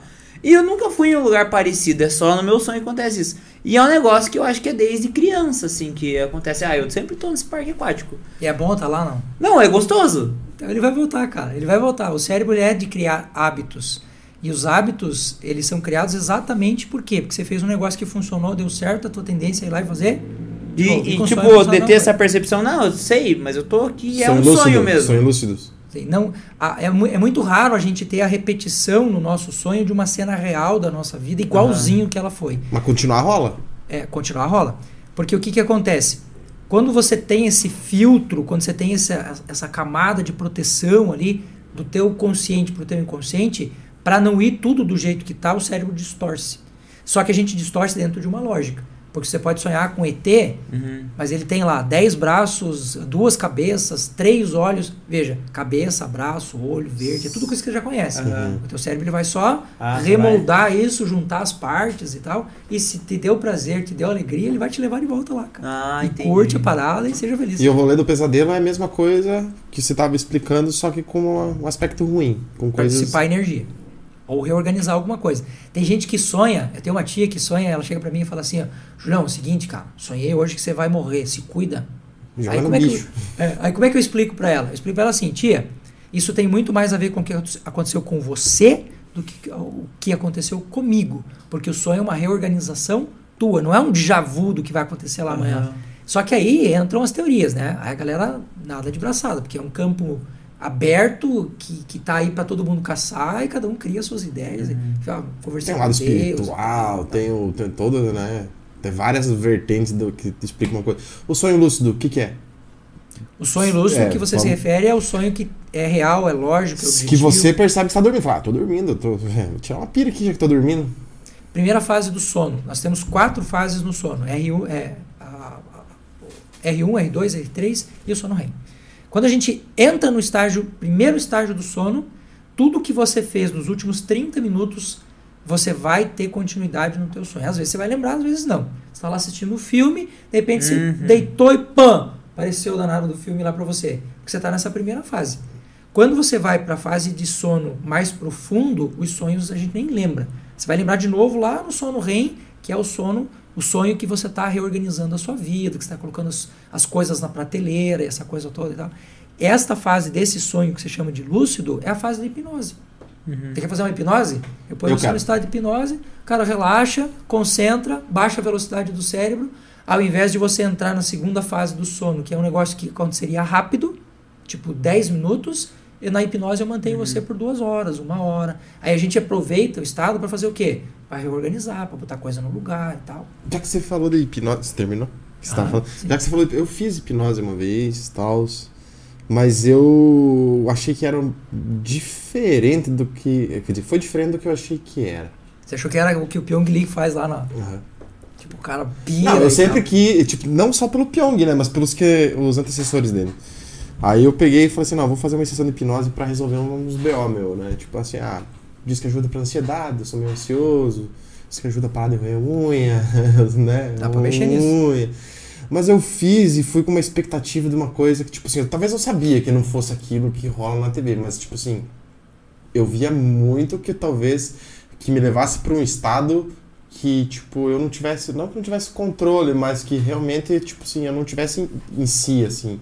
E não, é esse o rolê. Absolutamente. Absolutamente. O estado de hipnose é o estado de consciência mais puro e nobre que o ser humano pode, pode, pode acontecer com a gente, né? O duro é que, às vezes, o estado de hipnose ele está muito perto do sono. Aí o que, que acontece? A pessoa vai pro sono e ela acha que aquilo é hipnose. Não, aquilo não é hipnose. Ela caiu no estado de sono. Foi o que aconteceu Uhum. com ela. Mas não tem nada a ver com hipnose. E não tem a ver um pouco também, tipo assim, com de tentar ter autocontrole, talvez não se entregar pro negócio, porque eu achei que, tipo assim, algumas horas eu Tem. falei assim, ah, mas não vai acabar esse negócio. Ah, aqui. é. A gente Porque- teve, uma vez que foi lá o rapaz, né?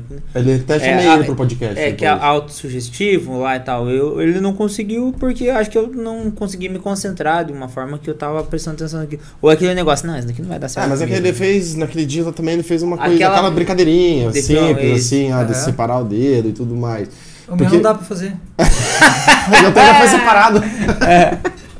Mas você tem conceito, hein, cara? Pô. Não, Faz esse dedo Viu? aqui, ó. Faz o Viu? outro e tal. porque É, esse eu não aqui- Ó, consegui não tem isso. dedo meu nisso aí, não. Tá. Você tava, você tava falando do sonho, mas eu agora tava pensando. Porque, que nem você falou, um campo aberto, tem várias teorias que pode ter.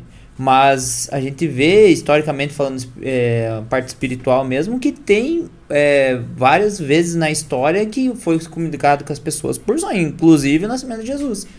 Né? Então, se a gente for pegar desde, desde a, da, do, é, de, de, das promessas que, que foram feitas na Bíblia, várias vezes Deus se comunicou com, pessoa, com as pessoas por sonhos.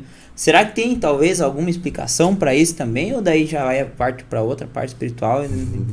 É que a gente também interpreta as palavras meio que como a gente quer, né? Aham. Porque quando você vai pegar a ideia de revelação, não é por sonho. A gente estava num estado de espírito Aham. que seria um estado de concentração absoluta e que do grego também leva o nome de sonho. Entendi. Mas não é sonho, a pessoa estava lúcida. Aham. E hoje, obviamente, a gente tem menos fenômenos do que esse, porque quando você começa a falar um negócio assim, eu te coloco numa máquina e leio você. Eu falo, cadê? Onde é que tá? Aí sumiu, né? Aí num período em que você não tem tanta leitura, que você não tem tanta esse recurso tecnológico para poder identificar o que a pessoa está falando, aí é claro que você pode deitar e rolar, você pode falar um monte de coisas. Não estou falando que não é certo, que não é correto, não estou aqui para destruir fé de ninguém. Não é isso. Mas é, é mais fácil, nesse período, você criar teorias do que criar hoje. Se eu falar para você que estou tendo um sonho alucinante aqui, o cara me mete na máquina lá, no polígrafo, ou faz um, um exame de sono comigo e eu vou ver o que está acontecendo no meu sonho. Qual é a área do cérebro que está tá funcionando? Eu já vi muitos casos assim, que você faz é, o, o exame do sono e a pessoa diz assim: Eu tive um insight, um imprint, um déjà vu, não sei o quê. Aí você olha na máquina e você vê que a área do cérebro do cara que está agitada é a área da criatividade, dedução lógica. Está criando. Não tem como ser real isso. Aí você vai dizer, isso não funciona ou não está certo? É, cara, eu acredito em Deus. Eu sou cientista e acredito em Deus. Uhum. Então cada um tem o seu campo aí. Sim. A margem para muita paulada. É, Sim, né? é. Porém, dessa parte do- dos sonhos aí, a gente pode ver historicamente que o, o que a galera revela- revelava, no caso, realmente aconteceu depois, né? Então, é, daí é outro tipo de assunto. O- aproveitando que a gente tá falando de sono e, e tudo mais, uma coisa que acontece também com a galera é o. Aconteceu comigo. Acho que três vezes. Três vezes. Paralisia do sono. A primeira Ah, é a mais horrível, né? Depois, de- depois você entende. Depois acontece entende, e tal, conversa com o demônio. Daí você só espera. Vai você, você já teve? Nossa, Conversa, várias não? vezes. Não, só Não. Na paralisia do sono. O- Mas a primeira vez é horrível. Aí depois você já começa a meio que entender. Tipo assim, você começa a entender e você só fala assim, mas que caralho, eu não consigo me mexer. É. Mas é uma sensação muito horrível. É- isso é, é um desequilíbrio, é por conta da alimentação também, talvez. Pode ser, mas geralmente é um desequilíbrio hormonal. Porque você tem uma área do cérebro que é uma área que integra todo o funcionamento do corpo, que quando você está sob o efeito do sono, ela está desligada, como se você tivesse tirado ela da tomada. A paralisia do sono é o quê? É você conectar a consciência do cara, mas não conectar o corpo dele. Aí dá um desespero, porque tem gente que tem paralisia do sono de segundos, né? Sim. Tem aquela coisa assim de. "Ih, ah, Já voltou, acabou. Nossa. Via de regra, todo Acorda mundo vai gritando o nome da mãe e já ficou com vergonha. É. Mas tem gente que fica meia hora, cara. Tem gente que fica. Meia 15, hora? Ah, eu fiquei, 15 sei lá, não sei se a, se a noção de tempo é a mesma ali que acontece, mas eu fiquei tipo um minuto ali, assim, É. tipo, tentando se mexer assim, você tentando se mexer e de repente você consegue mexer uma parte do corpo, daí, daí vai. Daí vai. Parece que tá todo engessado, Ah, travado. é. Mas- e tal. E geralmente é acompanhado, tipo assim, na primeira vez que eu tive, eu morava em Ponta Grossa. Aí, é, quando eu acordei, eu olhei lá no fundo, tinha a mesa do meu computador e a cadeira. Aí, tipo, eu olhei assim, cara, parecia um, um- um- uma pessoa com capuz, assim, não sei o que. Falei assim, caralho, que que é esse... não, não basta estar imóvel, né? Tem que ter um. Tem que um- tem que ter um negócio aqui dentro do quarto também, né? Aí, tipo assim, de manhã eu vi que era minha blusa que tava na cadeira e tinha o gorro e tudo mais, mas na hora. Porque as pessoas relatam que, tipo assim, além de ter a paralisia, vê coisa, assim, Uhum. tipo, ah, sei lá, viu. É alucinógeno. É, É, mas eu, eu também tive essas. Já tive também. Teve uma época foi meio seguidão, assim, sabe? Tive umas três vezes no mês. Assim, falei, não, mas não é possível esse troço. Aí também fui pesquisar, talvez, o que que era isso daí. E sabia que era alguma coisa que o teu cérebro. É, É um delay. acorda você, e você não consegue se mexer, né? E depois consegui, tá, mas também nas minhas primeiras vezes assim que eu tive, também tive essa sensação de ter alguém, de alguém entrar, alguém sair, alguém sufocando a gente. Até tem algumas imagens que a gente pega na internet que é alguém sufocando. E e isso é tal. muito louco, porque a minha mãe, quando era mais pequena, ela falava que ela tinha isso quando era pequena. E o nome que morava no interior falava que se chamava pesadeira o nome. Pesadeira. E parecia que tinha alguém em cima. Sim. E realmente parece É. que tem, você sente que parece estar te segurando. E daí o dia que eu vi dessas ilustrações aí que você falou, eu falei, cara, é bem o que a mãe Uhum. falava que tinha. Realmente. piada agora. Vai, fala. Pode falar. Gosta de piada. Uma piada. Porque essa coisa do travar, a gente travar, ela não acontece só no sono. A gente tem várias situações emocionais que quando você entra no circuito emocional, você provoca a emoção, a gente sofre uma coisa chamada sequestro emocional, que é quando a emoção pega a tua razão e fala: "Vem aqui, bichona, que agora você é minha". Aí reza a lenda que os caras estavam tomando uma uma cervejinha no bar, assim, bem de boa, bem tranquilo. De repente entra um cavalo, cara. Entra um cavalo pela porta, assim, todo mundo fica travado assim. Aí o cavalo chega, bate com a pata na mesa e fala: Me dá uma cerveja. Pô, aí o povo ficou sem Aham. voz, ficou todo mundo olhando. O cara serviu a cerveja, o cavalo tomou a cerveja bem tranquilo, perguntou pro botequeiro: Quanto custa? E o cara travado, ele não sabia o que responder, ele tava com uma nota de 50 reais na mão. Ele olhou pra nota e falou: Cinquentão. O cavalo, beleza, pegou, pagou. Quando ele tava saindo, o sujeito falou: O senhor me desculpe, mas assim, é a primeira vez que eu vejo um cavalo tomar cerveja. Aí o cavalo olha pra ele e falou: Primeira e última, parceiro. 50 pau a cerveja? Aí você abriu o mar e não podia de Nunca contar a mais. piada. Tem que contar Não, a primeira não, vez não, aqui, não, vai Você, contar. você conhece o do Pastor Albino? Pastor Albino? Do Pastor Albino. Vou ter que contar pra ele. Se ele não conhece, eu vou contar. Então tá bom. O cara tava viajando, estrada assim dessas do interior, asfalto assim, tudo escuro, já de, de madrugada, de noite, viajando sozinho com o Del Rey dele. Tinha um Del Rey azul. Viajando Del Rey, pifou o Del Rey. Pouco, ele mexendo ali, não, sabe, não entendia muito de mecânica e tal. Mexendo ali, daqui a pouco saiu um, um cachorrão, dois olhos vermelhos assim no meio do mato, andando com as duas patas assim de pé. Pastor Albino, nome do cachorrão assim. De pé assim, e o cara travou também, assustou. Aí o cara foi assim perto do motor, levantou o capô, falou com o cara, viu? Dê a partida lá. Ele Não pegou. Aí o pastor Albino disse que com as patas também que arranhava ali em cima. Dê a partida lá de novo. Pegou o Del Rey. A hora que olhou pra cima assim, o pastor Albino só andou com as duas patas entrou dentro do mato de novo. Continuou, continuou a viagem, assim, cara, ficou meio branco, né? Um susto, chegou no primeiro posto que tinha na cidadezinha, perto, tipo da tua cidade, assim, pequenininha. Chegou, estacionou no posto de gasolina, assim, de madrugada, assim, os frentistas olharam, assim, cara, o que aconteceu com você? Meio tremendo, assim, né? O cara falou assim, cara, é, tô nervoso demais, se eu contar, vocês não vão acreditar. Eu tava na, na estrada, um cachorrão veio, pastor Albino, de pé, assim, mexendo no meu carro. Os caras assim, os caras ficaram assim, mais assustados que ele, mais branco. Falou assim, sério mesmo? O cara falou, sério, sério. Falou assim, cara, não é verdade. Sério? Não, não é verdade. Ele falou assim, cara, se eu contar pra você, esse, esse cara, você é um cara muito de sorte. Falou assim, como assim, por quê?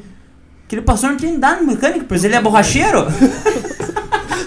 E vocês perderam 5 minutos de vida. Do- Mas é. Sabe qual?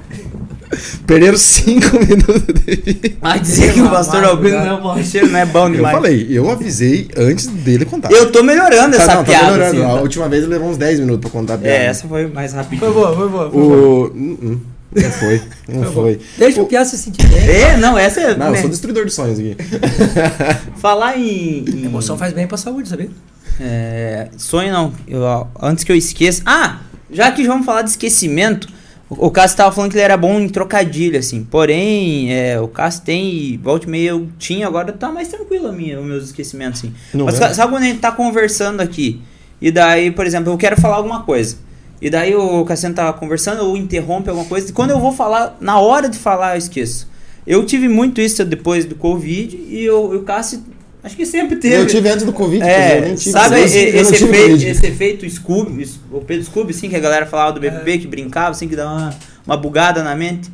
O porquê que isso acontece? Tipo assim, eu tô pronto pra falar alguma coisa e daqui a pouco, puf, dá aquela bugada. A memória recente, ela é muito curta, assim, o período de, de, de manutenção dela é muito curto.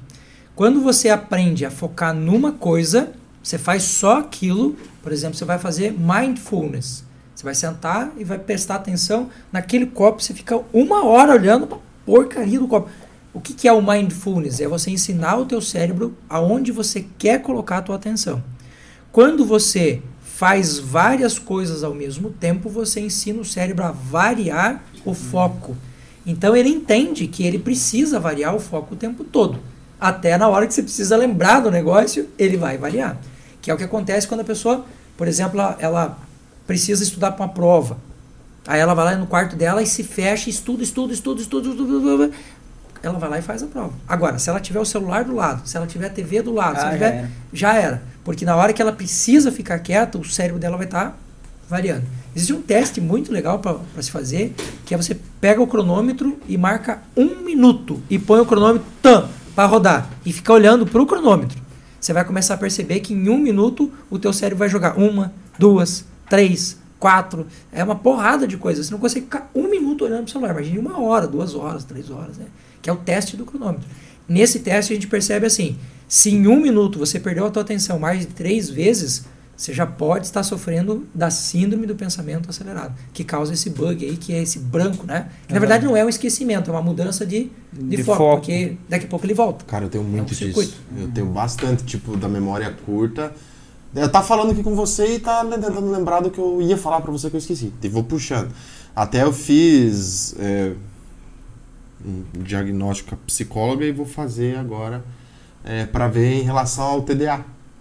Porque, tipo assim, dos níveis que eu fiz, não só por conta da memória, mas por outros, de, de, de, de nove itens eu tinha oito. Hiperativi- daí na parte de hiperatividade, acho que de, de, de oito itens eu tinha quatro. Ela falou assim, tem forte chance de você sofrer um pouco por conta disso e eu vou te aconselhar você ir ver com uma neuro ou um psiquiatra para se necessário você fazer um acompanhamento e um tratamento. Aí a pergunta que eu quero te falar é, e te perguntar.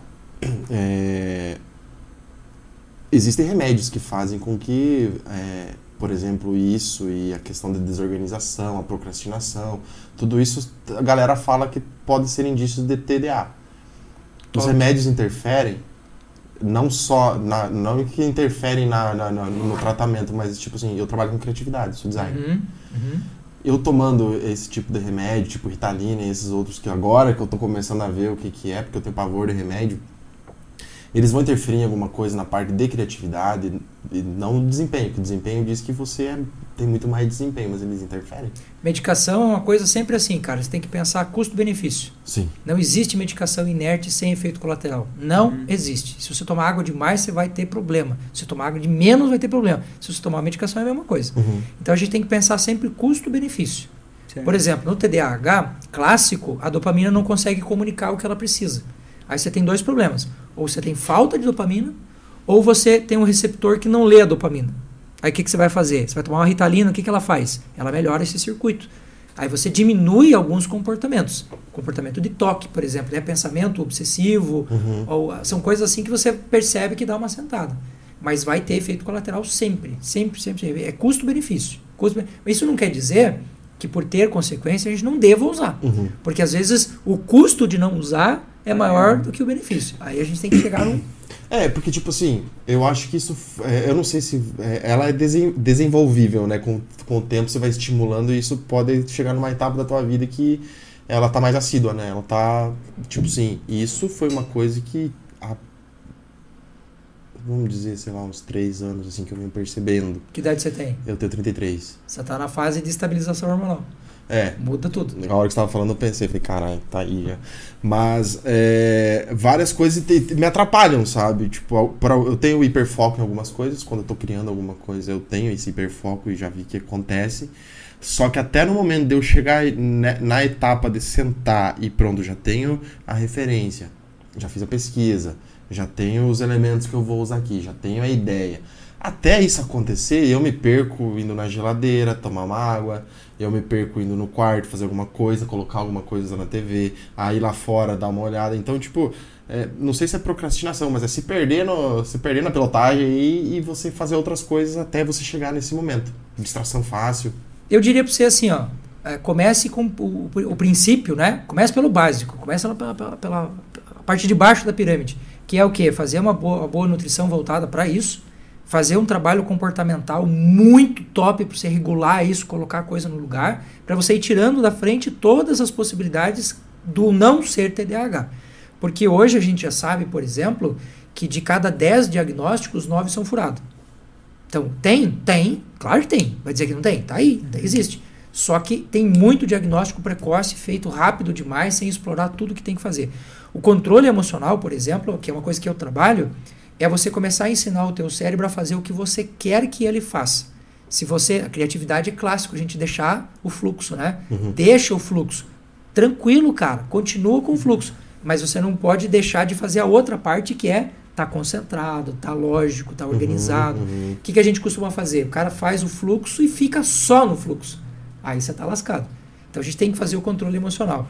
Controle emocional é bom demais para tudo, cara, para tudo que você pode imaginar, seja a parte sua de trabalho, seja a parte até sexual, cara, aumentar o tempo da brincadeira, e controle mental. Aliás, a atenção, como diria Rubem Alves, ela funciona como um pênis. A maior parte do tempo a atenção tá flácida, ela tá Cabisbaixo. sem função. Você vai lembrar dele quando você precisa mijar lá, só. Agora, se você provocar ele, parceiro, você vai ver uma revolução acontecendo ali, um negócio flácido, sem grau. Olha pra cima, solta foguete, né? É um negócio incrível. E essa ideia da atenção, se você parar pra pensar que você usa de vez em quando, é normal. Se você começar a usar demais, você vai começar a ter um problema de desregulação. Pessoa que é viciada, por exemplo, em pornografia. Todo dia, todo dia, todo atenção é a mesma coisa. Então, quando a gente faz essa regulação da atenção, a gente está buscando um equilíbrio. Nem de mais, que vai ser prejudicial, nem de menos, porque aí a vida também não tem graça, né? Tem que usar de vez em quando. E a atenção regulada, parceiro, você coloca ela onde você quiser. Tá, mas é, eu entendo. Tá, beleza. Mas e o esse treinamento do cérebro pra você não ficar só na parte da, do fluxo? É estímulo que eu tenho que pensar, não, tenho que fazer isso, tenho que fazer isso, tenho que fazer isso, ou são tipo assim, ah, vou tirar? Exercícios. Exercícios. Vou te dar um exercício bem legal pra você fazer em casa. Isso. Tá afim, não? Tô, claro que tô. Tô aqui pra Você isso. toma banho de noite, você vai entrar no banheiro, desliga a luz, fecha a porta, fecha os olhos e só toma banho. Mais nada. Cada coisa Nossa, uma vez eu fui fazer isso, desculpa te Eu não foi eu cortar. que falei pra você fazer isso? Caiu Nossa, no eu banheiro. fui fazer isso, me deu um Não desespero. não falei? achava o interruptor. Não, eu acho que foi o, o Roberto, um amigo, falou assim: vai tomar banho de porta de, de luz escura, não sei o quê. E a hora que eu apaguei a luz já não enxergava mais nada e, e molhado e não achava o interruptor. Não deu certo. Uma vez, né? Uma Você Tem vez. que fazer isso todo dia. Lembra do processo de formação de hábito, que é seis meses, parceiro. Mas você me Mudança de falou alguma é. coisa sobre você saber onde que tá o shampoo. É sobre. o- Não, é sobre estar presente. Que É, é isso, mindfulness. lan- é, esse lance de você, tipo. Porque é uma outra coisa também que. Que é difícil você estar presente, tipo assim, tá aqui na conversa, conversando, olhando pra você, olhando pra você, saber que tá tudo aqui, e a minha cabeça não tá pensando assim, putz, amanhã cedo eu tenho que acordar cedo pra ir na academia, fazer tal coisa, ou, putz, esqueci de pagar um boleto. Esse, esse lance de, tom- de tomar banho no escuro, uma pessoa me falou assim, ó, você faz o seguinte, você entra no chuveiro, apaga a luz e toma banho. Primeira vez você vai ter dificuldade de saber onde é que tá o shampoo, onde é que tá o Hum, acho sabonete. Você me falou isso mesmo. Mas depois você já vai. É igual você levantar de noite no escuro e saber o caminho até na cozinha, Uhum. né? Você vai. Você vai. Você- se acha. Mas pelo, se acha? pelo rumo, pelo rumo. Aí, tipo assim, esse, esse, esse, esse lance de você pegar e tomar banho no escuro era pra você se tornar presente, porque você não tem distração nenhuma. Você tá ali no máximo que você Todo vai fazer dia, todo pensando. dia. Mas é isso mesmo? É, tem um exercício que os japoneses usam que se chama Shisakanku, significa apontar e falar. Você vai pegar o metrô, o metrô de Tóquio, por exemplo, tinha muito acidente, muita galera presa na porta, erro de estratégia, locomotiva batendo na outra e tal. E os caras implantaram na década de 80 essa técnica. Se você for no Japão, você vai ficar de cara. O sujeito ele para na sua frente e fala assim: aquilo ali é um celular. Você fala, por que, que ele está falando esse negócio? Porque quando você aponta e fala, mecanicamente você põe o teu corpo naquilo que você está fazendo. O estar presente muitas vezes passa pelo Shisakanku. Eu uso isso nas escolas. Eu pego as crianças pequenininhas. As crianças hoje, cara, com celular, com TV, com um monte de... Tá todo mundo despirocado, tá todo mundo com velocidade animal. O que, que a gente ensina a criançadinha a fazer na escola? Aponta o dedinho e fala. Você vai no Japão, você vai ver isso em todo lugar. Você vai ver o policial fazendo, você vai ver o cara do metrô fazendo. Se você for aqui em Curitiba, a- na, na, na fábrica de ar-condicionado que tem aqui, os caras fazem lá o Shisakanko. Você entra, o cara vai ligar a empilhadeira, ele fala, ele chega na frente da empilhadeira e fala assim: Vou abrir a porta da empilhadeira. Aí ele abre a porta da empilhadeira. Aí ele fala: Vou sentar no banco da empilhadeira. Maluco. Vou ligar. Parece doideira. Mas você coloca o teu cérebro, o teu fluxo de pensamento onde você quer que ele esteja. O cérebro, por segundo, processa mais ou menos 80 bits. Se a gente for pensar em termos de quanto que isso significa de informação, são mais ou menos 76 gigabytes por minuto. Cara, o cérebro trabalha pra caramba. E olha só que interessante. Quando você está fazendo A, estou tomando água, eu estou usando aqui cerca de mais ou menos 80 bits. Ele processa até 100. Ele- Eu estou usando 80 aqui. Se eu quiser pensar no celular, eu vou ter que trocar a minha informação, vou ter que trocar a minha atenção para lá. O que, que acontece nesse processo? Eu tenho que fazer uma transição rápida, porque eu não posso perder. Aí você começa a fazer a velocidade do cérebro ficar alucinada. Aí você não consegue prestar atenção em mais nada. O que, que o X-Canco faz? Tá pegando a água? Tá pegando a água. Entendi. Hoje na nutrição a gente tem uma coisa chamada Mindful Eat, que é comer, ou comer consciente, né? Quantas vezes você comeu fruta hoje ou não? Comi. O que você comeu hoje? De fruta? É. Comi laranja. Você disse bom dia pra ela? Pra fruta? É. Não. Você falou você é bem-vindo ao meu corpo? Puta que co- coisa gostosa! é Ah, mindful que a minha eat. manhã comendo foi um bom de maçã com essa. Ele vai ficar me tirando sarro, vai ficar falando um bom de maçã as Vou gravar vou ter minha. Tem Mindful Body também, que é a consciência corporal que a gente tem, né? Olha que loucura. Você tem lá três neurotransmissores que são os caras da felicidade. Eles vão formar a palavra senado. Serotonina, noradrenalina, dopamina. Senado. Você vai levar para sempre. Para você formar senado, uma das formas mais simples que tem é a manipulação corporal. Quantas vezes você fez carinho no seu cotovelo e falou, pô, cara, que massa que eu tenho cotovelo, velho, troço dói. Quantas vezes fez isso? No meu cotovelo? É, no seu joelho, nas suas costas. Cara, e a gente gosta de cafuné, a gente gosta de carinho. É bom manipular áreas do corpo que tem pelo, barba, cabelo, as partes pubianas. É uma delícia. Por que, que você não faz, cara? Você tem tudo aí. E aí vão dizer que o cara que tá lá no hospício é que o cara que é louco. Não, a gente que é doido. A gente tem um recurso embaixo do braço. Sabe aquela fábula que o cara anda com uma escada embaixo do braço olhando pro muro assim, né? Ó vida, ó céus. Ele fala, o muro tá tão alto. E os, e- e os recursos aqui, ó, embaixo do braço. E ele reclamando da vida, dizendo que tá tudo errado. E, e a gente tem muito recurso no nosso corpo embaixo do braço. E você tá lá reclamando do muro que não funciona. Então por isso que eu tô te falando. Antes de chegar à fase da medicação, se eu fosse você, eu esgotaria todas as possibilidades, inclusive de treinamento de mindful, eh, mindfulness, por exemplo, para você tirar isso da tua frente totalmente. Porque o exemplo do banho, o exemplo do Shisakanko, o exemplo do Mindful Eat, são apenas alguns exemplos. Existem coisas que você pode fazer no teu dia a dia que você faz eh, o que a gente chama de inversão de lateralidade, né?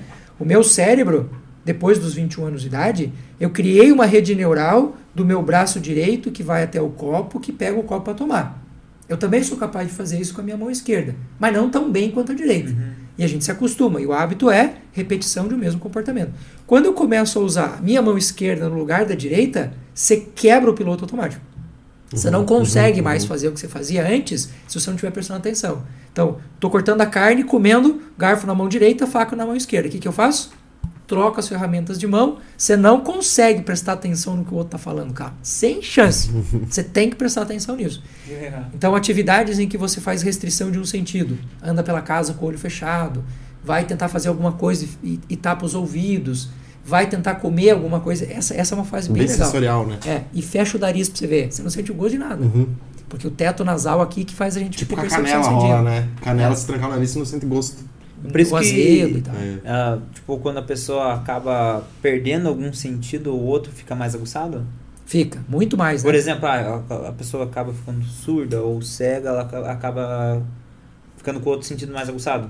né? Mas aí que tá a parada. É aí que o neurocientista entra de sola. Porque você fala assim, o cara ficou cego e por conta de ter ficado cego, agora ele aumentou o sentido da audição.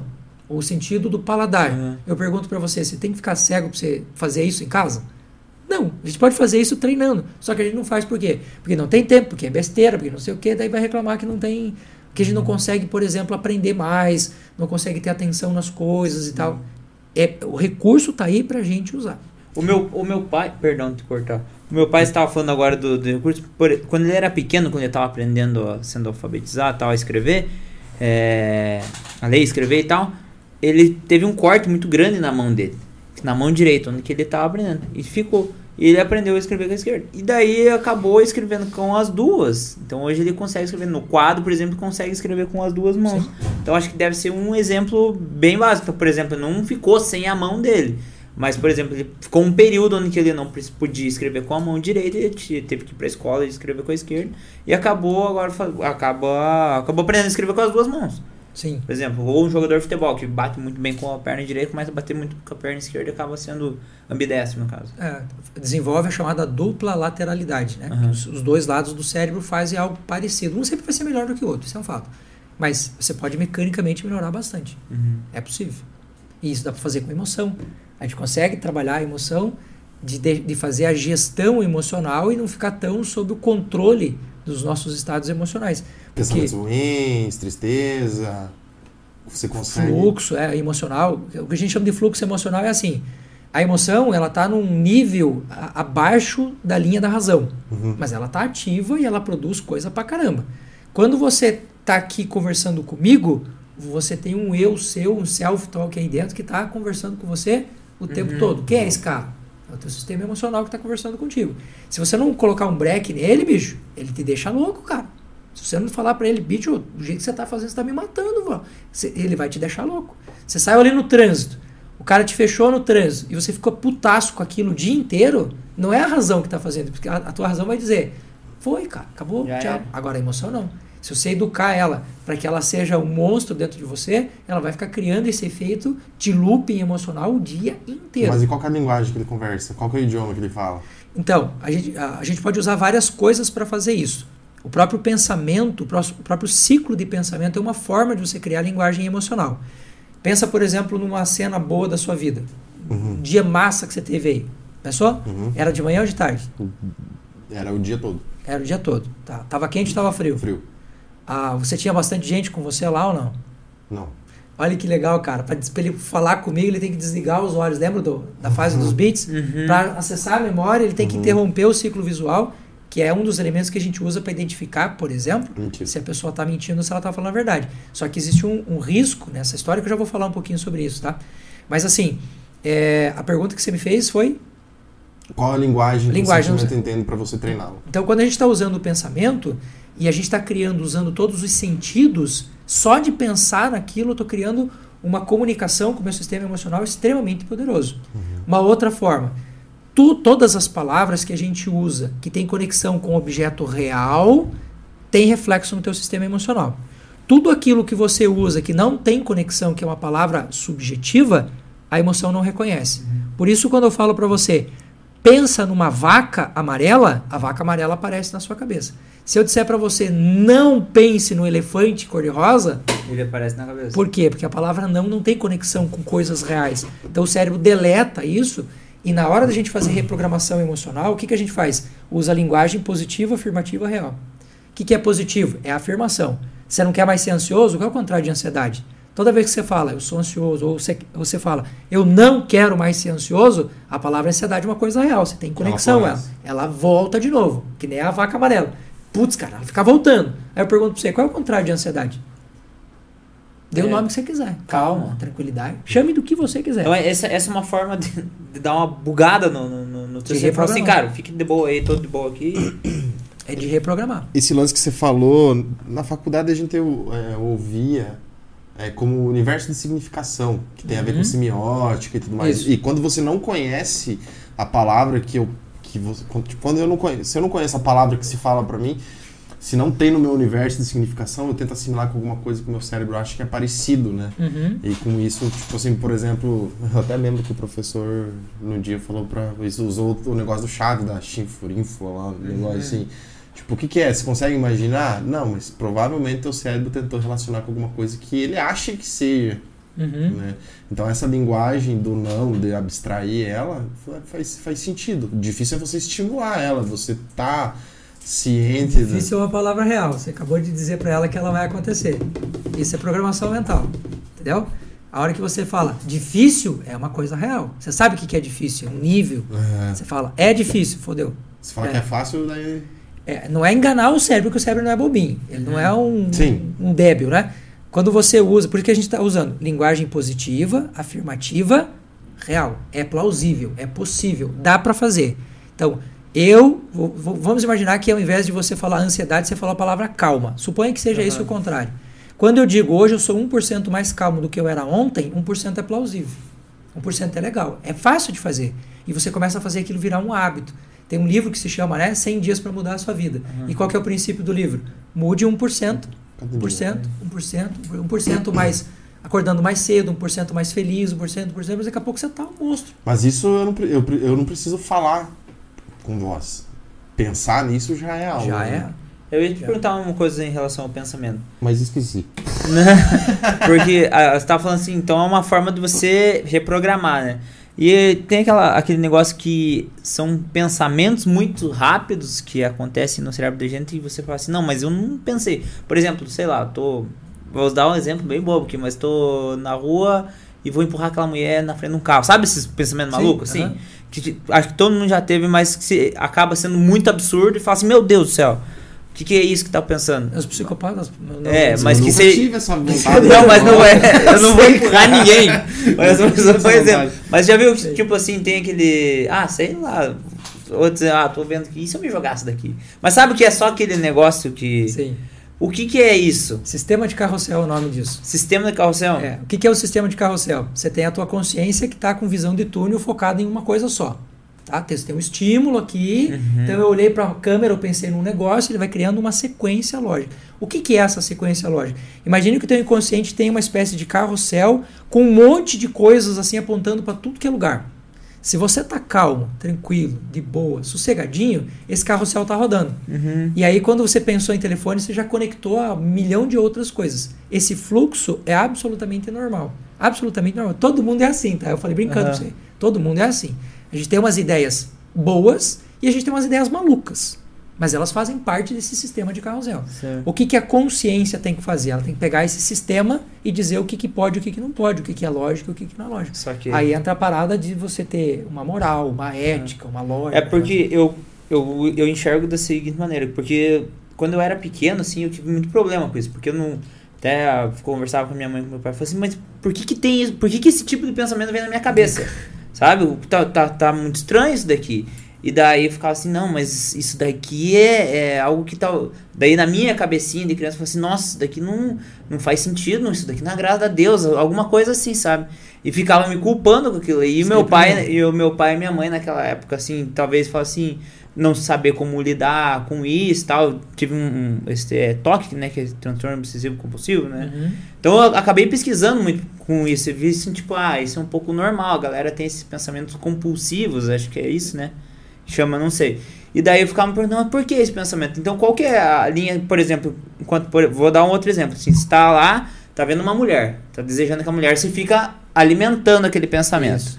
E aquele pensamento que aparece, fala assim, não, isso é absurdo, e passa. E aquele, aquele momento, na minha percepção, que você era, que aquele pensamento era absurdo, e você ficava remoendo isso. Por que, que eu pensei isso? Por que eu pensei isso? Então você acaba revivendo esse pensamento Aham. todo novamente. Você alimentou ele. Aham. É, é a lógica aquela, aquela parada do lobinho, sabe? O lobo do lado direito, Uhum. um é bom, outro é mal. Certo. Quem que vai engordar? Quem se der mais comida. Uhum. Tem uma história que eu tenho de consultório que é muito massa, pra você entender como é que essa parada funciona da criatividade. A professora chegou na sala e falou para as crianças assim, ela recebeu uma folha de papel e falou assim, ó, vocês têm que desenhar aqui uma baleia. Ela falou uma baleia. Cada um entende a baleia do jeito que quiser, concorda? E a criança Eu pegou a caneta e riscou a Aham. folha de um lado e no outro. Ela falou, professor, dá mais um. A professora falou, ixi. Pifou, né, cara? A criança começou risca, risca, risca, risca. Uma, duas, três, dez, vinte, trinta, quarenta, cinquenta. Chegou em casa, a mãe comprou uma resma de papel. Pau, pau, pau, pau. O que, que eles concluíram? A criança teve um surto psicótico, ficou doidona, tá com comportamento de toque repetitivo e tal. Leva lá para nosso para nossa área de avaliação. Uhum. A área de avaliação era muito legal, porque era, o- era o segundo andar de um prédio e a gente olhava para a recepção e a criança tava lá, cara. Que loucura. E de repente a criança Bem colocou Stranger. um, Aham. colocou outro, colocou outro, colocou outro. Ela estava desenhando uma baleia em tamanho natural. Escala real. Nossa, genial, cara. cara. O detalhe da criança em montar a baleia, genial. Inclusive as folhas que a professora jogou fora, que ela rasgou, ela desenhou de novo. Porra. E, e é um gênio. Aí a gente vai dizer que isso é toque? Não, isso é genialidade. Existem elementos repetitivos que são geradores de trauma muito mais potentes do que o caso que aconteceu em si. Chegou uma menina no meu consultório, uma senhora no meu consultório, e ela trouxe o seu pimpolinho, que devia ter os seus oito anos, e ela me disse assim, ó, meu filho tem um trauma. Eu falei, bom, vamos analisar o que que é essa parada aí, né? Eu falei, qual que é o trauma? Ela disse assim, ele tem um trauma pela morte do irmão. Você concorda comigo que não deve ser uma coisa muito fácil perder o irmão, né? Pergunta lógica, Certo. óbvia, que ninguém nunca tinha feito para ela até aquele momento. Eu pergunto para ela assim: quantos anos o seu filho tinha quando o outro morreu? Ela falou: não, esse que morreu, morreu antes desse aqui nascer. Aí eu pergunto para você: como é que alguém que não viu o negócio pode ter trauma? A resposta: mamãe está alimentando, a frustração está nela. Como é que você chega para a mãe e fala: mamãe, deixa eu contar uma coisa para você. Quem está precisando de, de, de tratamento é Ah, você, Via. Uhum. Tem um ditado popular que diz, né? Quando você conhece os pais, você perdoa os filhos. Sim. Porque eles são uma reprodução de muita coisa que os pais fazem. Então, trauma existe?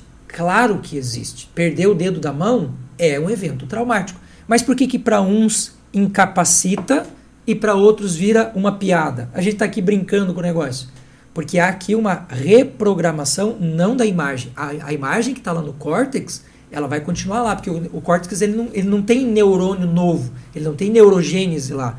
Agora, a área do cérebro que é responsável pela emoção atrelada ao fato é a área que mais tem neurogênese. A gente ach- achava que não tinha isso até pouco tempo atrás. A gente sabe hoje que o sistema límbico, que é o sistema das emoções, tem neurogênese. E ele tem neurogê- neurogênese por quê? Capacidade adaptativa que o ser humano tem. Simples assim. Aí você me pergunta, como fazer? Aí você senta com um especialista, o cara vai te dizer. Olha, você precisa fazer isso, isso, isso. Quem tem TDAH, ou quem possível tem TDAH, a gente tem uma estrutura do nosso cérebro chamada hipocampo. Se você olhar para o hipocampo, ele parece um cavalo marinho, assim. Por isso que ele chama hipocampo, porque ele lembra um cavalo. E o hipocampo, ele está grudado numa glândula chamada amígdala. Não são as nossas tonsilas, Sim. né? Que tem uma, uma velhinha que chegou no final da palestra para mim, que é desesperada, velhinha. Ela chegou para mim e falou assim: Doutor, eu não devo ter mais emoção porque eu tirei as minhas amígdalas. aí, Nem toda da vez, aí toda vez que eu vou explicar o negócio, eu, é aquela que está lá dentro do cérebro. Mas não é a pineal, né? Não, glândula pineal é ela está dentro do sistema límbico também. É porque eu vou fazer uma pergunta daqui a pouco É. sobre ela. Aí o que, que acontece? Essa glândula, ela é a porta química do hipocampo. É ela que fica dizendo, vai mais, vai menos, vai mais, vai menos. Aperta o passo ou tira o, o pé do acelerador. E o hipocampo, ele tem três funções básicas. A função primeira dele é a manutenção da vida, porque ele é a sede da memória. Então, tudo que você passa de treta na tua vida fica lá naquela caixa preta. Caixa preta, a black box do cérebro está lá. Então, toda vez que você passa por uma experiência nova, o que, que o teu cérebro faz? Compara com o que está na caixa preta, para dizer se aquilo é bom ou não. Então, a primeira função do hipocampo é essa. A segunda função do hipocampo é o processo do, a- do aprender. Ele é responsável por, por informação nova adentrar o cérebro. Terceira função do hipocampo, e eu estou usando os três dedos aqui intencionalmente, um menor do que o outro, porque essa mão também daria, né? Acho que eu vou usar essa, que eu não preciso ficar dobrando não. Já tá pronto. Já tá pronto. Então, você tem sobrevivência, você tem aprendizagem, você tem planejamento. Uhum. Então, quando você precisa fazer um negócio mais tarde, quem é que mantém o teu cérebro ativo, gastando energia para lembrar você de fazer aquilo? O hipocampo. Só que ele é a função menor. O dia que o pau tora, o dia que você está saindo de casa nervoso, chateado, atrasado, quem que você dispara aqui? Sobrevivência. Aí aprendizagem e planejamento Já é. você entendeu por que, que eu fiz o, o gesto feio? Uhum. Se ferrou. Então o que, que a gente precisa aprender? Se você tem dificuldade de lembrar ou você está passando por um momento da uma fase da sua vida muito pilhado, primeira coisa, velho, agenda tudo escrito, cara, tudo escrito. Porque aí você não vai gastar energia do teu cérebro, vai deixar ele livre para ele fazer o que ele tem que fazer, que é a sobrevivência, e você vai ter garantido que você não vai esquecer de nada. Então, checklist. Checklist de viagem. O que, que você vai, o que, que você leva para uma viagem? Calça, cueca, sapato, meia, cinto. E carregador do celular. Carregador do celular. Aí você vai lá no teu celular e escreve. Checklist de viagem. Cara, qual é a dificuldade que a gente tem de numa viagem você abrir o teu celular, checklist de viagem? A, B, C, D ou E. Por quê? Porque o dia que você está tranquilo e de boa, você vai lembrar de fazer. Você é mais tranquilo que você vai. Ainda assim a gente esquece, né? Mas, via de regra, a gente, a gente lembra. Agora, se o cara chega pra você e fala assim, chão, Guarapuava, agora, já, pega o carro e vamos. Você vai esquecer. Chance total de você esquecer alguma coisa. Com checklist você não esquece nunca mais. Sim, mas é, tava falando de viagem. Eu sou um cara que, por exemplo, ah, vamos arrumar mala pra visitar meus pais no final de semana. Leva, sei lá, três horas, porque vai, arruma um pouquinho, daqui a pouco vai, mexe o celular, volta. Ah, tava arrumando a mala. volta. Ah, mas será que. Ih, acaba sempre esquecendo alguma coisa mesmo. Checklist. Resolve a tua vida. Checklist pra tudo. Empresa, tudo, tudo que você vai fazer é checklist. É, Simples, eu, fácil. eu, eu, eu tenho que anotar, jogo no bloco de notas, no mínimo ali, e, e anoto, ó, e aí, inclusive, com prioridade ainda. Tipo, ah, tem três jobs na pauta, Eu elenco qual que é o o prioritário, em ordem, pra mim saber o que fazer. Porque senão eu fico naquela, putz, você tem que fazer tal coisa, de repente eu lembro que eu tinha outra coisa pra fazer e não vai. Mas isso faz pouco, pouco tempo. Faz uns cinco anos assim que eu comecei a usar isso de anotar pelo menos a pauta do dia. Sim. Senão eu E aí entra aquela questão da antecipação da dopamina lá, antecipação da recompensa, porque assim, ó, quando não tem lista, que, que o teu cérebro fica- fica fazendo? Ele fica ciclando, caçando o que, que ele tem que fazer agora, o que, que ele tem que fazer agora. Não dá tempo de ter prazer, não dá tempo de ter tesão no que você está fazendo. Muita gente perde o tesão no trabalho, por quê? Porque não pensa mais naquilo, porque ele está preocupado com uma outra coisa e o que ele vai fazendo vai se tornando rotineiro e o cérebro vai aprendendo, vai deduzindo que o que ele está fazendo está atrapalhando a verdadeira função dele, que é pensar no outro negócio. Uhum. Aí a pessoa vai perdendo a, a vontade do relacionamento, vai perdendo o tesão no trabalho. E, e você, você aprendeu a ser desse jeito. Você broxou literalmente a ideia da atenção lá, né? A, a ideia do pênis lá. Broxou totalmente. Por quê? Porque você não está mais provocando aquilo. Por que, que a gente diz que a gente tem que dar uma pimentada no relacionamento de vez em quando? Que é essa pancada de dopamina para o cérebro acordar e falar, pô, esse negócio é legal. Ciclagem positiva, ciclagem constante e contínua. É tipo, não sei se faz, se faz sentido e é a mesma coisa, ou pode se enquadrar. Mas tipo, ah, por exemplo, eu sou uma pessoa que gosta de viajar. Gosto de viajar, tô lá na viagem, tô aproveitando, tô curtindo e tal. Chegou o dia de vir embora, ou cheguei embora aqui. É, durante os dias tava felizão, massa e tal. Mas cheguei em casa de viagem, fechei a porta, tô aqui dentro. Falei, putz, acabou a felicidade. Vou te ensinar um negócio muito massa. Ui, bora. Ai, é as mangas. Arregaçou as mangas. Eu preciso mostrar isso, porque senão você não Ah. acredita no que está acontecendo. O cérebro ele tem a capacidade de projetar. O ser humano é o único que consegue fazer isso, de voltar no tempo e de projetar para frente no futuro. Você consegue pensar lá na frente. Só que isso é bom e ruim ao mesmo tempo. Por quê? Porque se você não tiver controle, esse ciclo vira ansiedade. Uhum. Você começa a ficar Uhum. pilhado. Então, o que, que a gente faz? A gente chama isso de círculo da excelência, ou projeção, ou âncora cognitiva, chama como você quiser. A ideia é mais ou menos assim. Você está viajando e você curtiu a tua viagem, certo? Pra caralho, aham. Muito bem. Foi. Você vai pegar aquilo que você fez, que foi curtir, e vai transformar em algo objetivo para o teu cérebro. Como, por exemplo, quando você pensa em alegria, se a alegria tivesse uma cor, seria que cor? Hum, nossa senhora. Fluxo, vai. Tem que Laranja. Libera. Laranja. Se fosse um objeto, seria um objeto pesado ou leve? Leve, Tá. Seria um negócio aveludado ou áspero? aveludado. Muito bem. Quando você transformou a alegria nisso e você começou a jogar isso, por isso que a gente chama de círculo de Virou um excelência. pompom. É, você joga pra dentro do círculo, alegria, felicidade, negócio bacana e tal. Olha o que acontece comigo quando eu imagino que eu estou entrando no meu círculo de excelência. Ninguém consegue, ninguém consegue criar isso que eu fiz agora. Arrepiar. arrepiar o pelo. Ninguém tem controle consciente sobre a pílula ereção, que é isso que eu estou fazendo agora. Eu vou entrar no meu círculo de novo, ó. Eu entrei no meu círculo de novo. Olha pra mim. Uau, Olha pra mim. O que, que é isso daqui? É o meu cérebro que projetou dentro do meu círculo tudo que tem de bom, tudo que é tesudo, que é massa pra caralho, tudo que eu passo, eu transformo em alguma coisa e jogo pra dentro do círculo. Quando eu fecho os olhos e me imagino entrando no meu círculo, a minha reação corporal é essa aqui. Que meu corpo vibra, cara, o meu coração vibra. Que loucura. Então, o que, que a gente está fazendo aí? Você pega a tua viagem, aquilo que você curte pra caramba, transforma num negócio que é objetivo pro teu cérebro, que tem peso, que tem medida, que tem cor, que tem... Imagina você tá vestindo uma roupa da alegria, e aí quando você tá meio brochado, você coloca aquele negócio. O que, que a gente precisa entender? Que a nossa vida é uma senoide. A gente não vai viver feliz Uhum. o tempo todo, como a gente não pode viver triste o tempo todo. Então tem coisas que a gente está vivendo que a gente tem que curtir, velho. A tristeza também tem uma parada legal. Ficar curtindo lá também tem uma lógica. Então a gente não pode querer viver a vida inteira. Sim. Agora, começou a perceber que aquilo te fez mal, pega a projeção, cria o teu círculo lá da excelência, joga as coisas que você curte lá dentro e começa a testar a âncora. Todo dia, todo dia, todo dia, todo dia, todo dia. Você vai um dia sentir o que eu sinto aqui.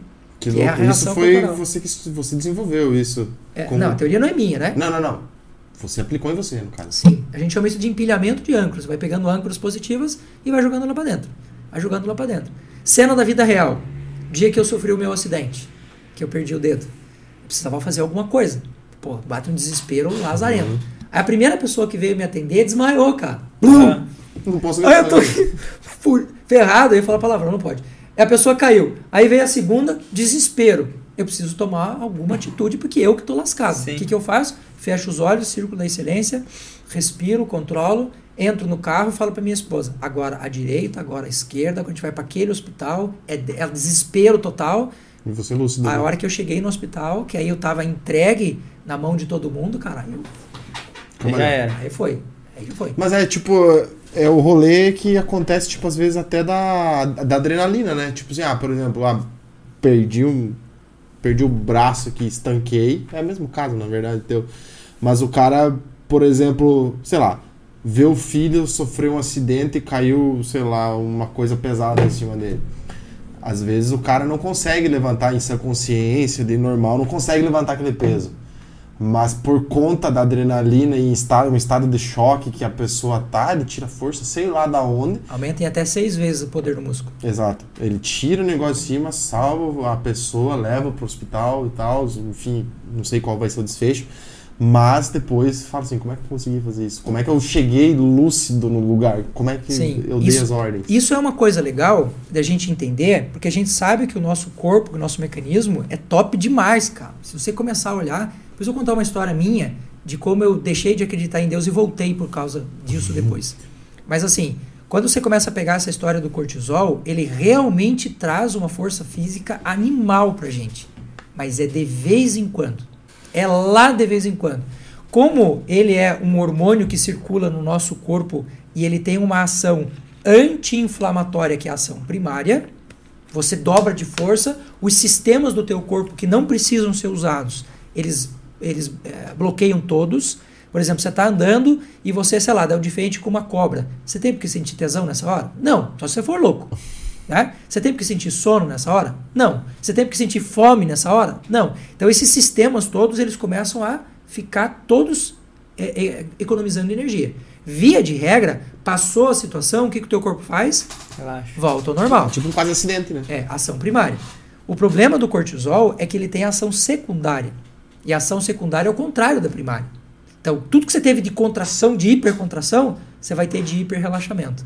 E tem músculo do seu corpo que não pode parar de relaxar. Como, por exemplo, o músculo que fecha a válvula gastroesofágica aqui. Aí o que, que a galera que, que tá pilhada começa a ter? Começa a ter azia, começa a ter Uhum. queimação, começa a ter refluxo. Por quê? Porque esse músculo não pode voltar. Só que como ele tem cortisol demais, a ação secundária é de relaxamento, ele vai perdendo. Qual é a doença, qual é o grupo de doenças que mais mata no mundo hoje? Coração. Mais do que qualquer outra. Nós temos mais de 300 milhões de pessoas por ano, todos os anos, morrendo de problema de coração e AVC por causa de excesso de cortisol. Então, ficar emocionado é um negócio legal? Sim. Ficar emocionado o tempo todo é um problema. Por isso que a adrenalina também não é legal Uhum. o tempo todo. Essa ação secundária, só para você ter uma ideia do que, que eu estou falando, tá? Se você tiver um pico de cortisol agora, que você ficou estressado, sei lá, alguém mexeu com a tua, com a tua mina e você ficou louco. Esse pico de cortisol, ele te colocou no estado de luta, fuga, vou para cima ou, ou fujo do- do- da parada, te protegeu. Só que o ciclo inflamatório desse único evento dura em torno de cinco dias você leva outros cinco dias para desinflamar. Então nós estamos falando de um, de um período de tempo que vai de 7 a 10 dias no mínimo para você voltar ao teu estágio normal. Agora para para pensar comigo assim, ó. Você está pilhado porque você está vendo notícia ruim todo dia. Essa fase de, de disputa eleitoral é uma fase, velho. Eu já, já, já escuto pouco a TV. já- Sabe por quê? Porque o ciclo constante e contínuo, lembra do processo de formação de rede Aham. neural? 30 dias, 90 dias, 6 meses. Você começa a ensinar para o corpo que aquele, aquele é o novo padrão. Uhum. Aí, se você economizou sono, daqui a seis meses você está ferrado no teu sono. E ele não volta mais. Você tem que reaprender a fazer. Você perdeu a libido. Casa, cara, caso clássico, clássico. Começou a pilhar, perde a libido. Na hora. E aí o que, que acontece? Na hora, beleza. Passou uma semana, volta, tudo vida normal. Agora, você começa a fazer isso por seis meses, olha o que a pandemia fez com a gente. A loucura que foi a pandemia. Chegava coisa em casa, a gente tirava o sapato, Uhum. álcool e tudo, não sei o quê. Cara, um ano, dois anos. Criançada, hoje tá tudo pirado, bicho. Tá tudo pirado. Então o que, que a gente está fazendo hoje? Reaprendendo a viver uma vida normal, reap- os cuidados todos, né? Mas reaprendendo a ter uma vida normal. Então tudo que é bom é bom até um determinado ponto. Dali para frente é ruim. Por isso que a, a ideia né, da gente fazer o controle emocional faz todo sentido hoje, né? Aliás, eu lembrei de uma piada de controle emocional. O cara adora essas coisas. Não faz. O sujeito tava no, no trânsito e ele tava meio perdidão e tal. De repente veio um outro louco e bam, bateram lá, destruíram o carro. O outro saiu de dentro do carro já com um porrete na mão e vou matar, vou matar. E o sujeito que provocou o acidente falou: Para, cara. A gente tá vivo, velho. A gente tem que estar tá comemorando, não é? Pra... E ele foi convencendo o outro. E o sujeito foi se acalmando, foi se acalmando. Ele falou: Quer saber de uma coisa? Inclusive, eu tô com uma champanhe aí no carro. Vamos comemorar a vida, cara. Abriu a champanhe, deu pro outro. O cara falou: É isso aí, vamos comemorar a vida. E o cara que deu a champanhe falou: E agora vamos chamar a polícia, que você tá com. e quem bateu foi É, você, cara. Isso aí tá errado. Muito bom. Só tem, só tem benefício no controle emocional. O, an- antes de a gente ir avançar pro próximo assunto, já que a gente voltou, falou do sono ali, e eu vi um vídeo seu que, que ficou bem famoso sobre o, o celular, né, Sim. e dormir. E eu tive um problema muito, é, muito tempo de insônia, e fui também pesquisando na internet, Google ali, e eu, eu fazia faculdade, então a hora que eu saía da faculdade, por exemplo, era umas 10 horas da noite, até eu chegar em casa meia-noite, e eu comecei a parar de mexer no celular já a hora que saía da, da aula, 10 horas da noite, e ia mexer só no outro dia. Eu chegava em Sim. casa, já não deixava dentro do quarto, e isso daí ajudou muito no meu sono na época, e melhorou. Então eu não dormia com o celular dentro do quarto, é, não ficava mexendo, porque o que, que acontecia? Eu chegava na faculdade e ficava olhando na, né, Uhum. ali até duas, duas e pouco da manhã, aquilo ia atrapalhar meu sono, não conseguia dormir. Então eu chegava, quando chegava de noite, já logo dormia, meia-noite ele tava dormindo. Porém, foi melhorando o tempo e voltei a estar com o celular dormindo na cama, mexendo antes de dormir. Isso daí eu continuo até hoje, porém eu não tenho mais aquele problema de mexer. Mas isso ficou na minha mente. Falei, putz, esse celular tá atrapalhando meu sono. Só por conta de tal alarme. Fica no modo avião ali e tal, mas fica o alarme do celular no quarto. Sim. Que falava dessa luzinha do stand-by, da TV Sim. e tal. Infra, né? Isso. O que que isso realmente atrapalha no nosso sono? Por exemplo, essa, na questão do sono REM ou nesse sono profundo que a gente tem que realmente a gente descansa. O celular atrapalha, essa luzinha da Atrapalha. televisão atrapalha. Qual que é a melhor forma de fazer? Colocar um despertador desses debater, sei lá. Se você pegar ah, o espectro de luz visível, a gente tem uma escala no espectro que vai do infravermelho ao ultravioleta. Esse espectro de luz, na natureza, você vai ver em, em lugares muito específicos. Onde é que você vai ver uma, uma rosa vermelha? Durante o dia, quando tem sol, luz branca, luz amarela, projeta lá as cores que refletem e a cor que fica lá, que é o vermelho. Simples assim. Durante todo o período de, de programação genética nossa, né? Desde 1,4 milhão de anos, quando tem a nosso primeiro ancestral lá comum, até a formação do Homo sapiens sapiens, há 200 mil anos mais ou menos, a gente tem uma programação. E essa programação era o quê? O comportamento desses caras. Então, exemplo, qual é o tipo de luz que o nosso corpo está acostumado a ver de noite? No máximo a luz do fogo. Não tem outra. A luz da estrela, talvez, a lua e tal, mas não tem outra. Não existe cor de outras, eh, luz de outras cores. É isso. Se você pegar a base de uma chama, se você acender um isqueiro, mas eu não tenho isqueiro aí não, né? Se você acender um isqueiro, você vai ver que a base da chama, que é onde o oxigênio melhor entra, que é, o, que, que é onde o fogo está mais intenso, é Azul. azul. Então, o que, que nós aprendemos ao longo de milhares de anos lidando com o fogo? Que quando o fogo está azul demais, ele está intenso demais. Uhum. Quando o fogo está estourando. E isso significa para a gente perigo. E existe uma glândula que a gente tem logo atrás aqui dos olhos, chamado núcleo supraquiasmático. Nome de monstro, né? Dá pra, dá pra viver sem. Núcleo supraquiasmático. O que, que esse cara faz? Ele regula os nossos ciclos circadianos. Então, o que, que é o ciclo circadiano? É o funcionamento do intestino, é o fun- funcionamento da tua bexiga, é você dormir, é você acordar. Você... Esse é o ciclo circadiano. Quando você tem um facho de luz azul entrando pela retina e ele é interpretado como perigo, o núcleo supraquiasmático fica doidão. Ele fala: Vamos dormir, não. De jeito nenhum. Exemplo da vida real. Você tem medo de cobra, sapo, barata. Você está indo lá pro teu quarto, sossegado, o sono está derrubando você, você já está mais para lá de Bagdá do que para cá. Quando você chega na porta do teu quarto, você tem a impressão de ter visto uma cobra entrar. É ilógico, no teu apartamento ter uma cobra, mas o teu cérebro, ele foi programado na- lá no meio do mato, cara. Ele, para ele é real. Se ele acha que é real, o núcleo supraquiasmático dispara um comando para o teu sistema nervoso central dizendo: fiquem em alerta. Qual é o impacto disso na nossa vida prática? Dos quatro eh, momentos do sono, ele, esse, esse ciclo do sono com as quatro fases, ele dura 120 minutos. Se fosse nessa mão seria menos, né? 120 minutos. A cada, a cada 120 minutos, a cada duas horas, ciclo novo, ciclo novo, ciclo novo. Quando você entra no sono, o primeiro estágio do sono, que é a N1, ele é determinante para como vai ser o sono dali para frente. Então, se você entrou no, no teu sono com medo, você vai passar a noite com medo. Quer ver um exemplo real? Você vai viajar, você que gosta de viajar, tem que sair às quatro da manhã. Aí você deitou na cama Uhum. e Medo pensou: será que eu liguei o despertador? Parceiro, Uhum. A cada duas horas você vai estar assim, ó. Por quê? Porque é um ciclo natural de sobrevivência. Sim. E a luz azul, ela ativa o ciclo de sobrevivência.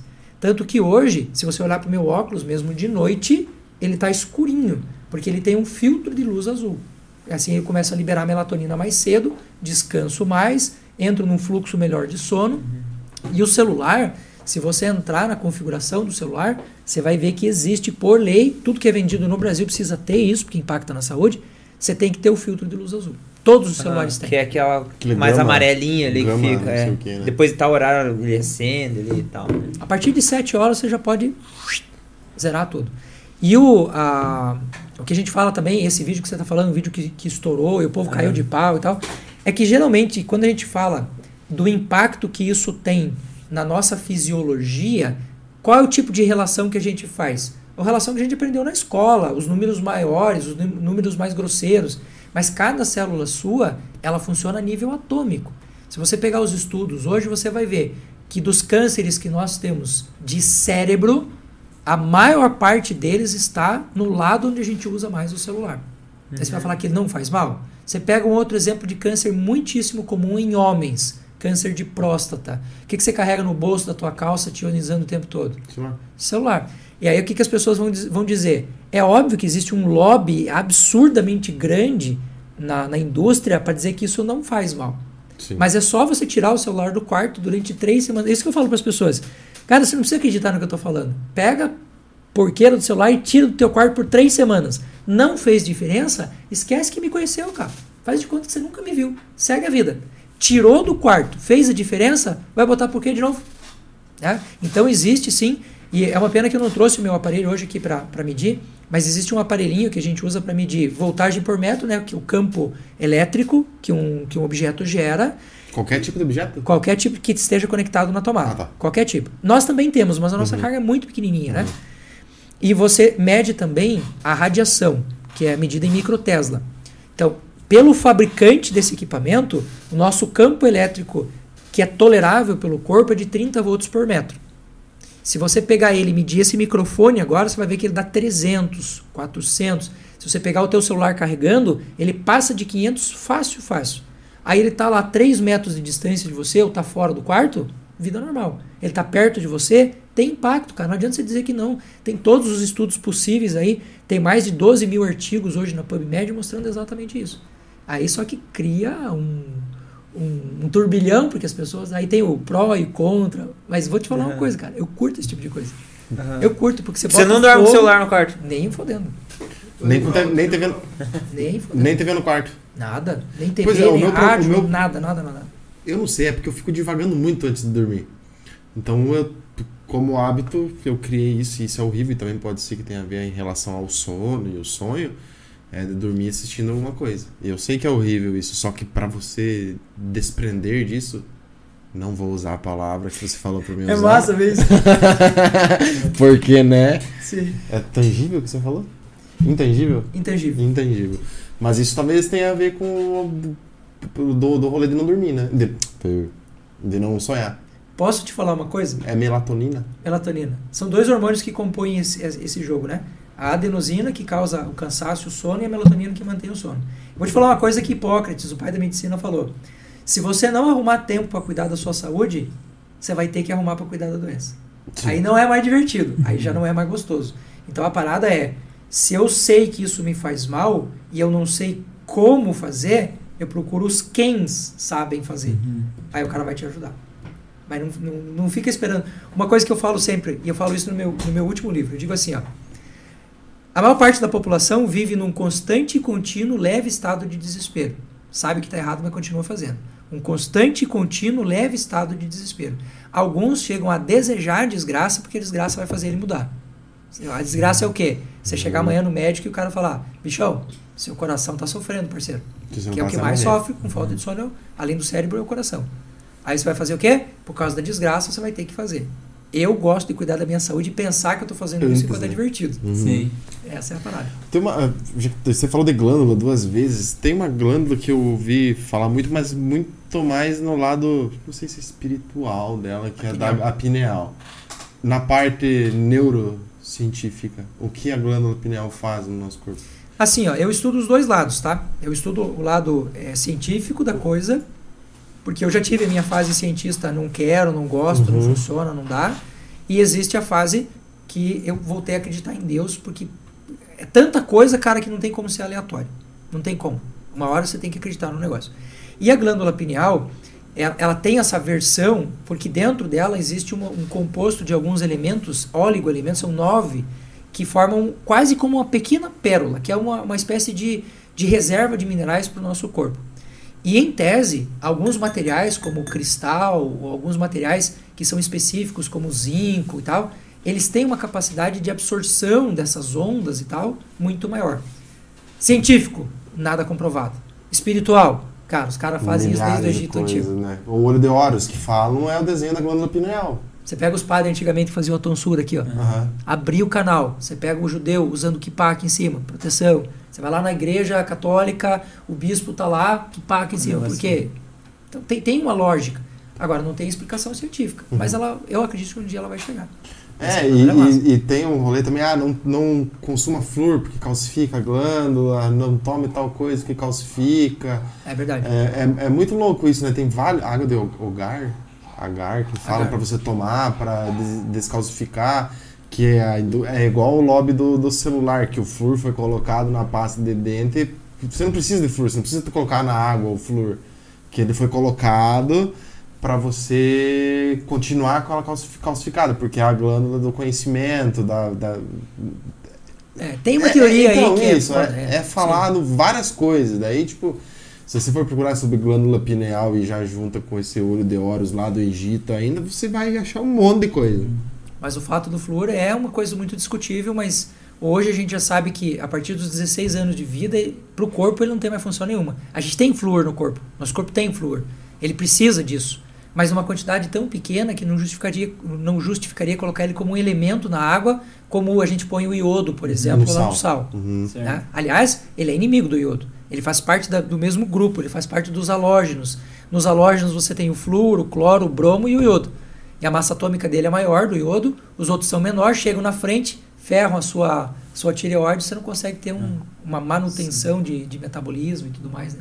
Quando você tava falando, eu fiquei curioso, você falou que teve uma fase que não tentava Sim. não provar e outra que como é que foi esse processo? O que que aconteceu? É, quando você entra no- nesse mundo científico, a gente é muito contaminado pelas ideias de que ou é real ou não existe. É ou eu posso provar É, ou não existe. parece que tem um negócio assim, ah, cientista nenhum acredita em Deus, eu acho que, né? Ainda Sim. mais se Não, falou tem uma era galera de cientistas que crê, na verdade. Não, é, hoje, a gente tem até conversa, né? Bastante hoje fala que anda junto, né? A ciência, se for ver, sempre andou junto da fé. Então, mas como é que foi o teu, a tua experiência? Então, eu estava no laboratório estudando um, um neurônio, uma, uma ligação nervosa, na verdade, e o impacto que o GABA, que é um neurotransmissor, tem na consolidação.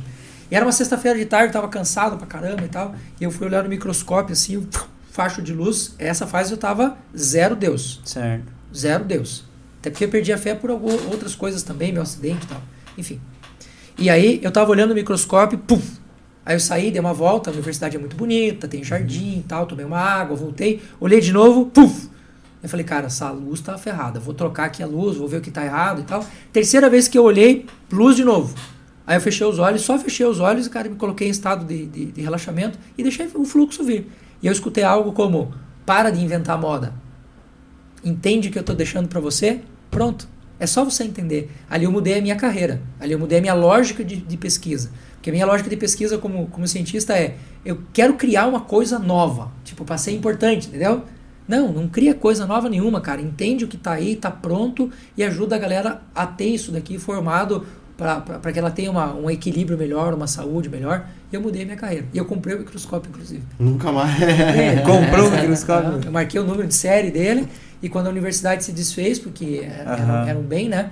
Eu no leilão fui lá e comprei ele. Paguei. Que legal. Tá, Tem no uma meu- saga no microscópio. tá lá no meu, no meu consultório até hoje. Não, que fica atrás dos teus vídeos? É, ele. Que É, massa. Eu Bacana. vi ele. Ô, antes de a gente vir, você trouxe teu filho aqui, a gente queria saber qual que é a história que ele que, que Então.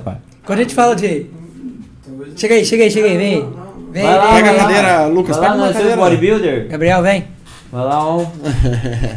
Pega uma cadeira dessa e senta do lado. Essa aqui, ó. Essa É, pode ser. vê se não tem O nada. que o teu assim. coração falar.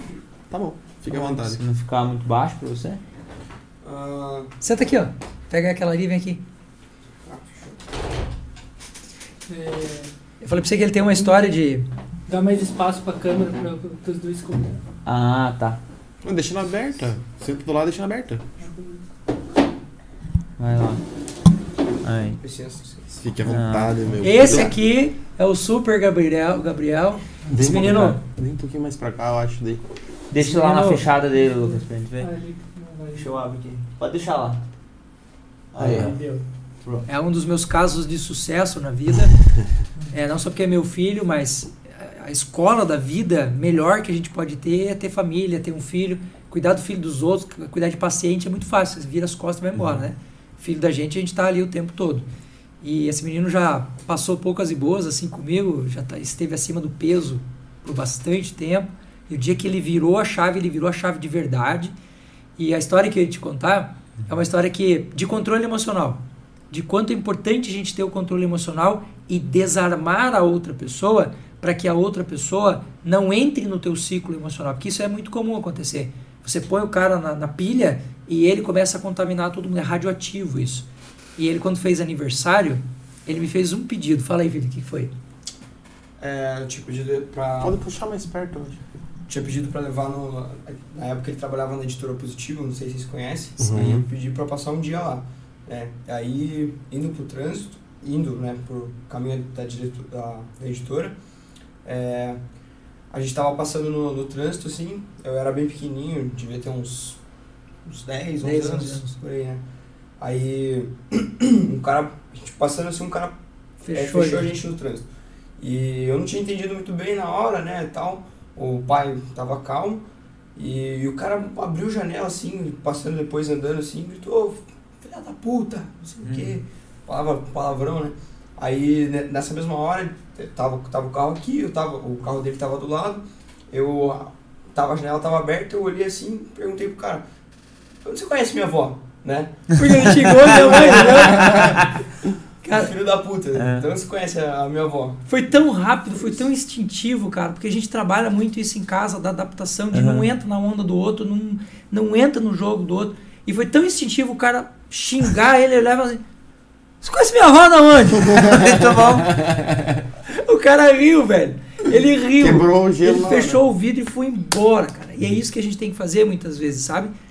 Entrou no jogo emocional, percebeu que tá te fazendo mal, sai, cara, vai esparecer, volta depois. Aí você vai ter uma, uma tomada de decisão mais racional, mais lógica, enfim, né? Uhum. Piazotinha. É. Tá aí o- Ah, mas é massa é, é, esses tipos. É que assim, não é todo mundo que tem uma pessoa especializada na casa, né? Tipo, Sim. a gente vê, tipo, pela própria criação nossa, o quanto a gente é, é dos, dos pais, que é aquilo que você falou. E, e também os pais também foram criados de uma forma, muitas vezes, é, limitada, no, sei lá, no interior, com uma família humilde, uma coisa assim, que também não tinha tanto conhecimento de vida e de mundo quando todas as famílias têm, né? E isso faz com que você crie algumas coisas que servem pra vida. Igual você falou de, de- de você treinar do cérebro lá no meio do mato, com os primeiros ancestrais nossos lá. Então tem uma história gigante para você Tem. conseguir quebrar esse, esse ciclo, né, que de geração em geração, mas precisa de alguém que vire ao contrário, né, mude o caminho. E isso é bem, seria tipo uma das coisas que deveria ser ensinado na vida desde pequeno, né? Acho que agora as coisas estão sendo mais discutidas, ou tendo É. mais acesso a essa informação, né, a, a como E quebrando fazer um pouco isso. de barreira, né? Acho que da, da, da galera, às vezes, ah, isso. É, não, isso é loucura, isso é alguma coisa assim. Existiu muito esse misticismo por muito tempo em alguns assuntos. Não, não vamos falar sobre isso porque isso daqui não pode nem falar. Ah, não vamos falar sobre isso porque isso, aqui, isso não tem nada a ver. E agora, Uhum. e quanto tempo vai passando, vão surgindo novos problemas. Porque, por exemplo, um celular não era problema na década de 50 dormir com o celular no quarto. Porque não tinha celular, não tinha televisão. É um problema novo. E provavelmente daqui 10 ou 15 anos a gente tenha novos problemas que a gente não tem hoje. E graças a Deus a gente tem podcast hoje, né, cara? É, Aí a ainda galera bem. discute, conversa, leva, mostra, videozinho que roda pra cá, pra lá. Isso é muito bom. Isso é massa. Eu acho que uh, a- o, o grande lance do, do, do podcast em geral, em geral, é que você consegue trazer bastante assunto que, tipo, talvez ia conseguir com atendimento clínico, É. né? E de uma sim. forma muito mais técnica do que, tipo, hoje em dia você consegue ter essa informação. A galera tá doente por informação, Exatamente. sedenta por Você veja saber hoje. coisas. o- Se, se, se a gente continua desenrolando, leva mais duas, três horas de conversa, porque nunca Vai. acaba a dúvida. Isso que nós nem Do falamos dos é. fitoterápicos ainda. É, do É, assunto vai surgindo, vai vindo, vai falando e não acaba. E da mesma forma que traz informação, também traz retorno, né? Sim. Tanto pra quem tá fazendo podcast, às vezes pra, é, pra gente. Eu, por exemplo, sou fruto de um trabalho totalmente digital, assim, é, junto com o pai, né? Então, tipo, as coisas- questão das redes sociais, tudo. Sim. Eu sou o cara que, que cuida, faz as coisas e tal. Meu Então, editor. exemplo, é, eu, eu, mais do que ninguém, sei o quanto de valor que tem é, isso daqui, sabe? Então, e podcasts no geral e tal, esse negócio de, de corte, né? Tá muito em alta Sim. hoje, tudo. Sim. É, Graças boa. a Deus, né? Ai. Aquela coisa de ter que seguir a programação do jeito que ela tá lá, porque já foi, cara. Tchau. Foi. já. É isso que gente fala. né? Não é o Jornal Nacional, né? Exato. É mais uma troca né? de ideia. Você tava falando dos fitoterápicos, vamos falar então. Vamos falar dos. É porque tu falou que tu, tu trabalha com a parte de fitoterápicos, mas o, o que que... Sim. Qual é a, é a parte de pesquisa que você faz? Não, eu trabalho com a parte prática, eu sou fitoterapeuta, meu CR, né? Meu registro é como fitoterapeuta. E o que que é o rolê? Qual que é o lance? O fitoterápico é extraído da natureza do jeito que está na natureza. Uhum. Então, por exemplo, quando você pega um óleo essencial, o que, que você tem num óleo essencial? Você tem exatamente o que tem na planta, só que mais concentrado. Uhum. Quando você põe um fitoterápico para dentro do seu corpo, a gente tem que imaginar que fitoterápico também faz mal. Não é porque é fitoterápico que não faz. Mas quando você coloca ele para dentro do seu corpo, aquela molécula é viva.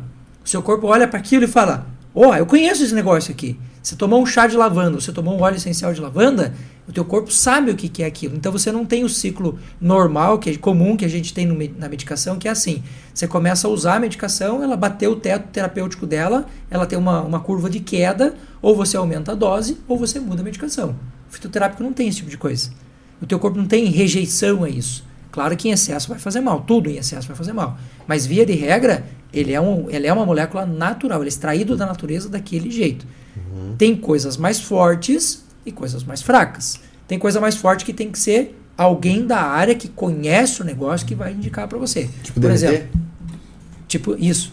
É, Você vai pegar um óleo de cannabis, por exemplo, que é, é muito comum. Não é qualquer um que pode usar. Sim. Ele tem uma, é, ele tem uma, uma carga forte. Ele é usado no TDAH, ele é usado no Parkinson, ele é usado para uma série de coisas. Mas ele não pode ser comprado em qualquer lugar e usado Sim. em qualquer lugar. Agora, um chá de cidreira, Camomilinha pra dormir? Camomilinha pra Sossegado. dormir. Eu, eu falo do DMT porque o DMT também é uma substância que o corpo produz e você Produz. consome da natureza, né? Tipo a ayahuasca.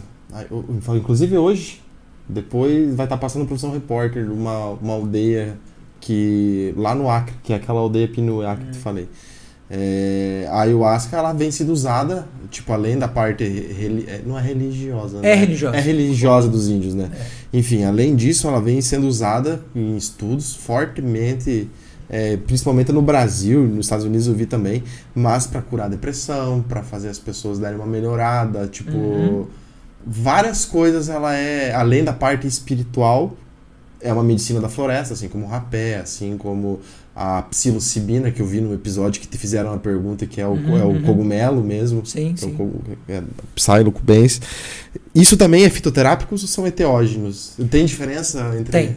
Tem. O fitoterápico, via de regra, ele não tem nenhuma manipulação química a não ser hiperconcentração. Então, Sim. quando você pega um óleo essencial, ele é um hiperconcentrado. Sim. Quando você tirou dele algo que desconfigura ele como aquela molécula, aí você já tem uma outra categoria.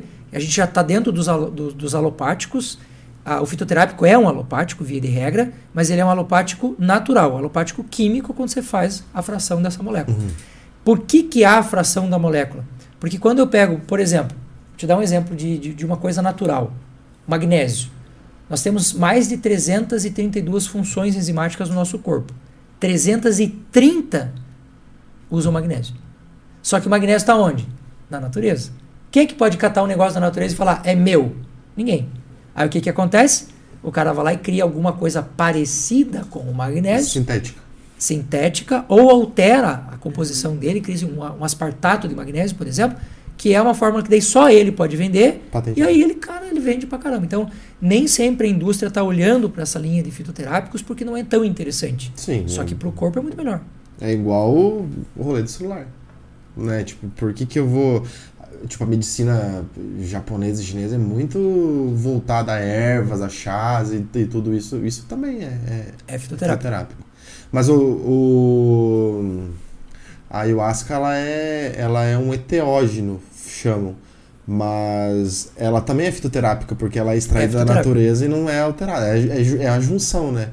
É, o- é o cipó com o arbusto, um causa, um tem o DMT e o outro faz com que o teu corpo crie. Porque o corpo tem uma enzima, eu acho que não permite a absorção. Uhum. Aí o índio, com toda a sua sabedoria, foi lá e falou assim: ah, se eu juntar com esse cipózinho aqui, com essa florzinha, com, essa, com esse arbustinho aqui, era. vai dar boa. E, e, e da onde vem esse conhecimento? Vem da prática do cara de milhares, de anos. Milhares de anos. É, no caso do ayahuasca, ele não entra nem como fitoterápico, ele é uma categoria antes ainda. Ele é uma categoria das plantas funcionais ou plantas, nesse caso, pode ser plantas é, medicinais, Uhum. entendida como planta Sim. medicinal. É uma categoria antes. Ele é menos processado ainda. O fitoterápico ele já é mais concentrado, ele já tem alguma alteração ali Uhum. de concentração e tal. Mas a, pergu- a pergunta não, o assunto era da relação do, do, do, do poder da, da, da natureza, né? Do Sim. negócio que tá ali e que faz mudanças, tipo, documento. Eu gosto dessa, desse assunto e sempre tô, tô pesquisando e, e, e vendo sobre isso. A quantidade de galera que vem pro Brasil ou pra Amazônia, não só no Brasil, mas em busca de, tipo, dar uma resetada na vida mesmo e os caras saem de lá totalmente renovado, assim, com uma ideia, tipo, mirações e ideias e insights que tem que mudam a vida. Sim. Eu tenho um vídeo meu falando sobre plantas medicinais que eu estou sentado na grama, no parque, do nada, assim, e eu faço, delimito, assim, com, pedaços, com gravetinhos, assim, o que dá mais ou menos um metro de grama. 10 plantas medicinais em um metro de grama. Você pega, por exemplo, para você fazer controle de, de, de glicose. Você vai ter uma medicação chamada glifage que faz Sim. o que a grama faz. O chá de grama vai fazer a mesma coisa.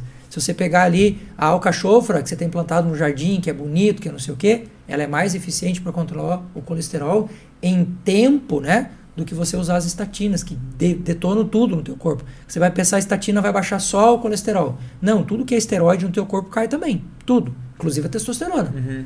Aí o cara começa a ter falta de alegria, falta de libido e tal, porque ele está tomando medicação. E o fitoterápico, ele não tem esse problema se ele for bem utilizado. Caso do tríbulos terrestres, por exemplo. Ah, o tríbulos terrestre é massa pra caramba. Ele vai fazer conversão de testosterona que está circulante em testos- testosterona ativa. Aí você vai fazer o, da- o- esquema da ayahuasca. Você junta ele com a maca peruana, nossa, cara, aí virou a dupla total, assim, porque ela vai diminuir o tamanho da próstata, vai melhorar a parte de saúde, fica um tesão. Eu tenho uma pergunta desse negócio do, Ah. do, do ayahuasca. Também já vi muito do Richard Rasmussen, né? Ele Uhum. fala, fala bastante.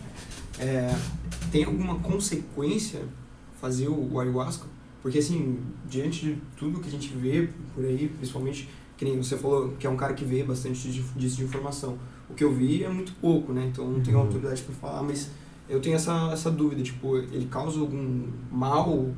Porque tem muita gente que tem, é, eu não sei, aquele processo que o cara Se vomita, tiver assim. síndrome do. Mas a- a- o vômito É. faz parte do processo. Faz parte? É. Faz parte, só que é uma coisa muito mais espiritual essa parte do vômito, que é a limpeza, Do que... do que eu acho que é a parte que É. você manja dos Paranauê. Eu acho que a pergunta que tu fez, eu, eu me lembro de um, de um caso específico que tem, que é o neto do Chico Anísio, que teve o, o rolê com a ayahuasca, que ele era- também era um menino normal, assim, que não bebia nada, muito tranquilo e ele participou de um desses rituais de ayahuasca ele acabou se matando algumas semanas depois que ele entrou num processo psicótico. Sim. Então Esse acho é que é esse, é- esse acho que foi um dos casos mais famosos que aconteceu no Brasil. É que- mais famoso, não um dos únicos. Uhum. Não é porque é famoso.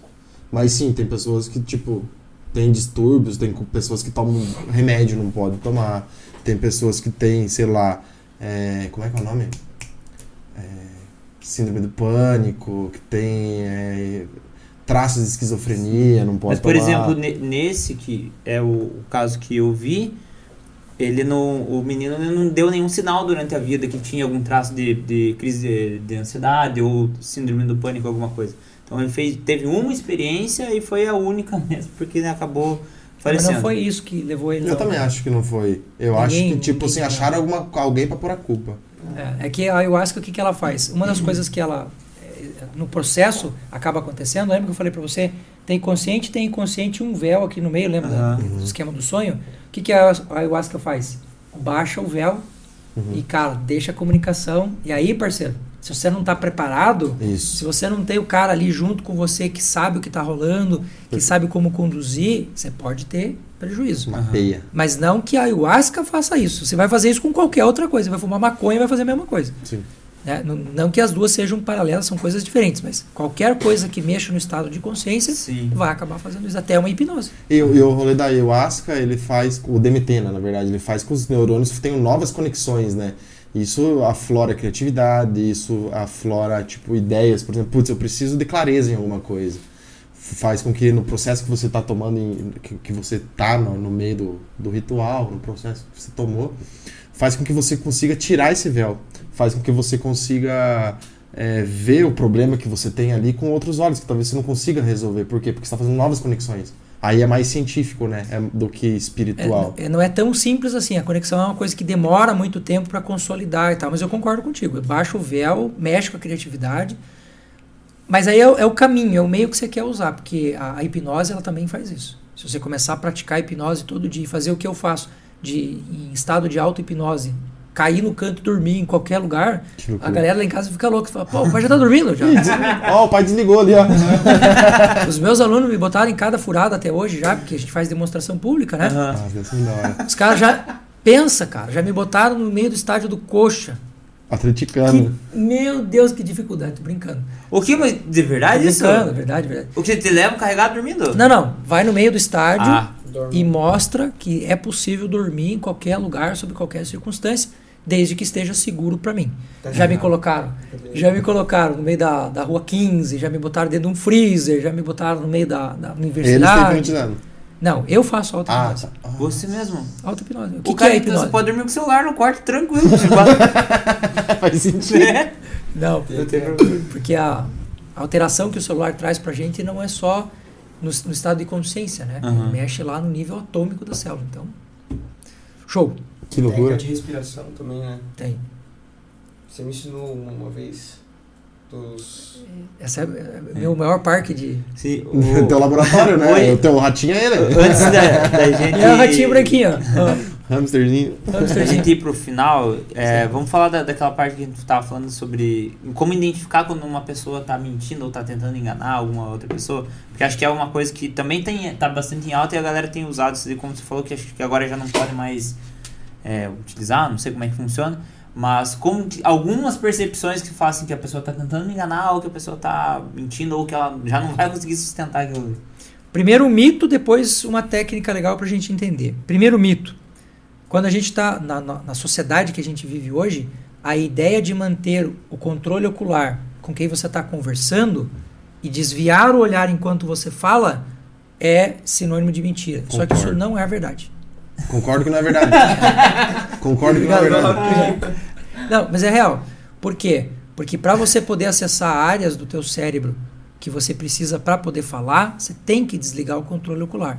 né? O exemplo que eu dou que, Que era que do, você do caso ali que ela fechava o olho pra tentar lembrar da viagem. É, por exemplo, você vai pensar assim, sei lá, um objetivo pô, até final de 2022.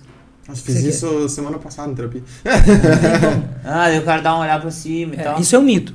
O que, que a gente sabe? Que dependendo do lado que o olho está virando, você está fazendo o que a gente chama de processamento neurocognitivo. Então, estou buscando um som, estou buscando uma imagem. Certo. Pode-se deduzir a partir daí que a pessoa possa estar incrementando alguma coisa. Mas desvio ocular é mentira. É mais fácil o mentiroso manter o contato ocular para saber se você está acreditando do que desviar. E porque ele sabe que talvez se ele não estiver olhando, o cara vai achar que tá mentindo. Eu tenho. Isso é um problema, eu acho. Mas, tipo, dificuldade de permanecer muito tempo olhando pra, pra pessoa, assim, no olho da pessoa, assim. Eu sou uma dessas pessoas que quando fala eu desvio o olhar porque eu não tenho, não consigo, tipo, olhar muito tempo na cara da pessoa. E é absolutamente normal. Sim. Então, ó, desencargo de consciência, fique sossegado. Recursos que a gente identifica no processo do, da, da mentira. Existe uma conexão corporal com o que você está falando. Então eu digo, eu gosto de estar no pode dizer. A minha cabeça está dizendo sim, o meu corpo está dizendo sim. Eu digo para a pessoa, eu não gostei do que você me falou. Existe uma conexão corporal. Meu corpo está dizendo e a minha fala está afirmando. Amor, você gostou do meu cabelo hoje? É, gostei. Ah, Percebe? entendi. A dúvida, a busca, o, o olho para lá, o timing, o quanto que ele demora. A Inclusive, mexidinha aqui na, bo na boca. É, inclusive existe um teste que a gente utiliza no polígrafo. O polígrafo é aquela máquina Sim. que você conecta nas pessoas para você identificar na pessoa a mentira pelo tempo de resposta. E isso virou coisa de TV antigamente, né? Quadro de TV que a É, galera de levava. TV, é, né? Tinha um senhorzinho lá, clássico do polígrafo, né? Aí você atava, anotava. Mas você vai pegar o cara que é preconceituoso, por exemplo, você vai perguntar para ele: você é preconceituoso? E o cara não é, ele responde de imediato. Ele não tem sofrimento na hora de responder. Quando você pergunta e o cara é preconceituoso, existe um delay básico de mais ou menos meio segundo a mais do que a média das pessoas, que você percebe que a pessoa está pensando. Se ele está pensando, há uma possibilidade de que ele esteja criando. Entendi. Não é garantia. Mas essa é uma das métricas mais comuns. Quando você está mentindo, você está usando uma área do seu cérebro que é a área da criatividade. Lembra que eu falei para você que a gente tem 100 bits por, por, por segundo, você usa 80 para falar, 80 para criar. Para criar, a gente usa mais do que para para é, retomar uma, uma informação que você já tem. Então, o que, que acontece? Quando você está me contando a história, eu fiz isso, isso, isso, isso, isso. Quando ele chega no final, você que ouviu, que está com energia sobrando, sabe a história de ponta a ponta. Se você disser pro cara, agora me conta de trás para frente, ele não vai saber contar. Ele vai se enrolar porque os detalhes para ele estão embaralhados. Uhum. Então a gente sabe que a pessoa está mentindo quando ela não consegue inverter a lógica do que ela acabou de falar para você. Outro exemplo clássico. A pessoa falou: Eu fui em tal lugar. O que, que o cara que está mentindo faz? Ele foca no objetivo. A pessoa que está falando a verdade, ela foca bastante no detalhe e em elementos As satélites. ramificações, né? Elementos satélites. Eu fui lá e qual era a cor da camisa da recepcionista? A pessoa que está mentindo, ela vai ter, ela não vai conseguir responder para você. Você vai perguntar pro cara o que, que tinha na frente de tal lugar na hora que você chegou. Às vezes a gente também não lembra, porque a gente não está prestando atenção. Mas na maior parte das vezes, quem está falando a verdade tem nível de detalhe. Exemplo de hipnose que você me perguntou antes. A gente já teve situações de estar fazendo hipnose e a pessoa contar pra gente que ela esfaqueou alguém. Aí você fala, como é que você sabe que isso é real? Como é que você sabe que isso é mentira? Ou que é uma imagem do cérebro do cara? É simples, é só você explorar o elemento satélite. Porque a, a hipnose, quando a pessoa está descrevendo uma coisa que ela viu na televisão, ela não tem elemento satélite. Ela não consegue te dar detalhe do que está acontecendo. Então a gente sabe que aquela cena ou foi contada para ela, ou ela viu em algum lugar. Quando eu te pergunto, e você, o que você fez antes foi legal, né? Tem cheiro, tem temperatura, eu lembro Uhum. disso, eu lembro Aham. daquilo e tal, elemento satélite. Fácil. O único problema disso, quando o cara conta a mesma mentira por muito tempo. Aí ele começa a inventar o elemento satélite porque ele teve tempo para Ah, aquilo. É a tal mentira que vira Até uma verdade, né? Ah, que- que até o cara acredita. Até ele Ah, acredita. tava com a camiseta dos Beatles, preta, com piercing Daí na vai, orelha. Né? Daí Daí o cara, vai... o cara é bom de história, né? Como é que é o nome daquele cara lá? O Paul Ekman. do, do Hitler. Que, que ele fala das mil e uma. Das, se repetir uma, uma mentira mil vezes, ela vira verdade. Ah, o Himmler. Himmler. Ah. É, o bem cara lá da, do, do marketing. Ele falava, e é isso mesmo. Repetiu muitas vezes, você criou elemento mental, ele vira uma, uma realidade. Mas aí qualquer coisa que você fizer assim vai ser a mesma coisa. Sim. É, Aí. muito louco. Deixa eu... Ah, não. Eu tinha uma pergunta aqui Tinha um mandado? que é sobre. Eu até vi aqui, peraí. Porra, tá É. Como a, neuroci... é, como a neurociência explica a depressão? Pergunta do Alcides. Bom, se puder responder essa, depois Sim, eu faço claro. a outra aqui. Depressão é um processo biofisiológico que envolve também situações mentais. Então, o que, que a gente tem que fazer? Na depressão, a gente tem que resolver a parte fisiológica, nutricional, você tem que dar para o corpo o que ele precisa, você tem que corrigir nesse corpo fisiológico que não está funcionando direito. Por exemplo, você está com a disbiose, está com bactéria no teu intestino que ao invés de converter triptofano para virar serotonina, ele vira quinorenina. Pô, não adianta você suplementar o triptofano no cara, não adianta. Ele vai ficar mais pirado ainda. Uhum. Então, o que, que a gente faz? A gente corrige a parte biofisiológica e aí a gente vai para a parte psiquiátrica, que precisa às vezes de medicação, precisa de acompanhamento e precisa de ter um psicólogo que ajuda o cara a desenrolar esse modo de pensar depressivo. Porque isso vira um padrão mental. Certo. Pensar desse jeito vira um padrão mental. Se você não entender esse triângulo, você vai ficar correndo atrás do rabo o tempo todo. Que é o que a maioria, a maioria acaba fazendo. Aí tem a outra pergunta aqui. Ficou claro, né? Ficou claro.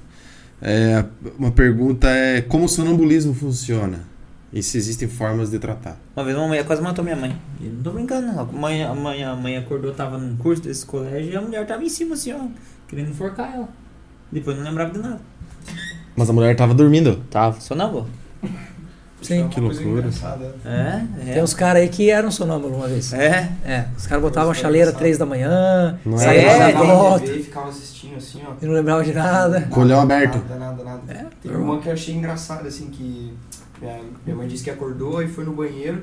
E aí ela abriu a porta e eu tava no banheiro segurando um sabonete, assim. ó. Sabonete, né? Não lembrava de nada, nada, nada, nada, nada, nada. Lembra daquela área de integração que eu falei lá que quando a gente tem paralisia do, do, do sono, a gente tem um delay na conexão dela? Uhum. Então existe o processo inverso. Você fica conectado mesmo dormindo. Isso é o sonambulismo.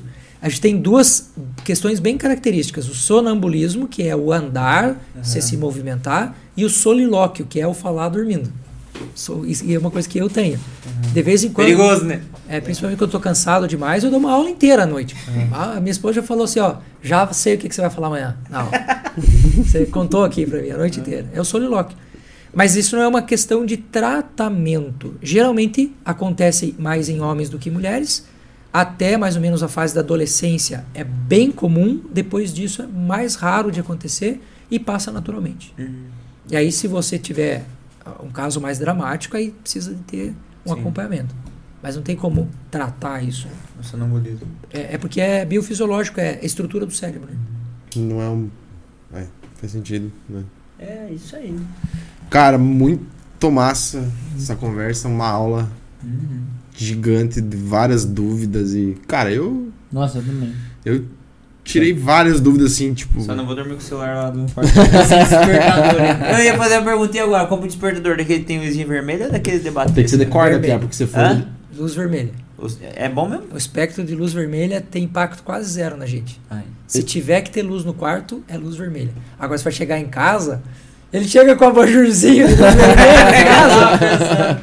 Comprar O aquele- negócio é comprar aqueles de corda, Pia, que não tem É. energia e daí é o melhor que tem. É daquele- aqueles da Multilaser, que é os mais famosinhos que tem esses de luzinha vermelha, né? É. É. Bem de boa, bem de boa. Então vou ter que comprar- dar presente um. De aniversário ano que vem. Ah, Aniversário. mas daí eu vou ficar muito tempo sem sono, Pia. Até meu aniversário.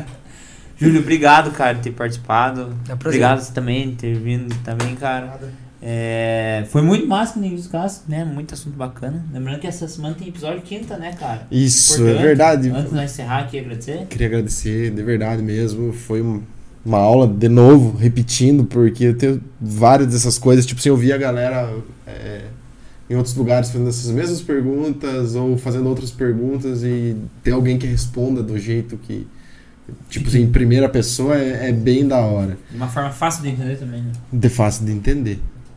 As portas estão abertas quando você precisar é, lançar um livro, divulgar algum projeto, algum trabalho, conte conosco, tá aberto as portas.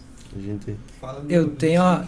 É, eu tenho. Nessa semana a gente está com o processo de mentoria, que é um processo que está aberto ainda, a gente fecha as, as vagas amanhã. Certo. E o processo de mentoria, basicamente, ele trabalha assim: é, toda a parte de regulação.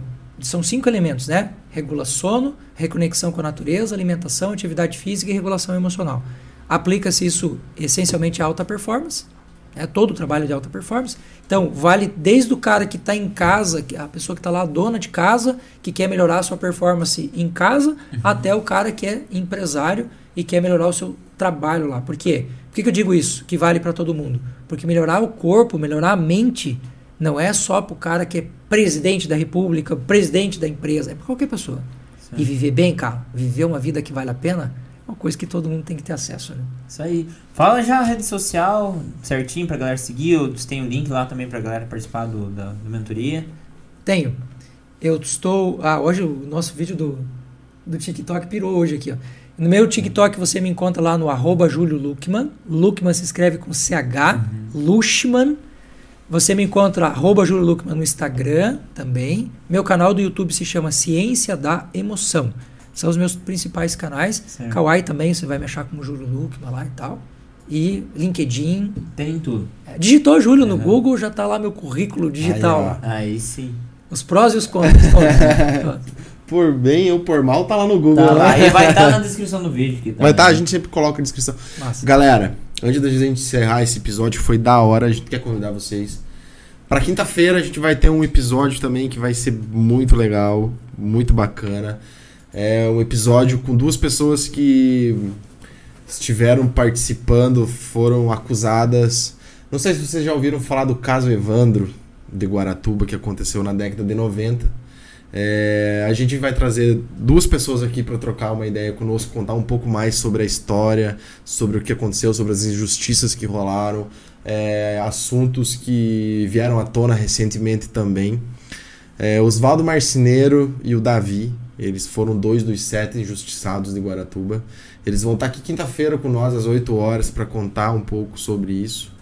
E a gente queria convidar vocês para participarem porque vai ser um episódio bem bacana, um episódio bem da hora. Quem ouviu a, a série pelo Globoplay, é, eu vi pelo Globoplay, sabia é, que tinha existido é, esse caso, mas eu nunca tinha ido a fundo. E a partir do momento que eu vi lá no Globoplay, eu falei que era algo bem interessante. E a gente resolveu convidar eles.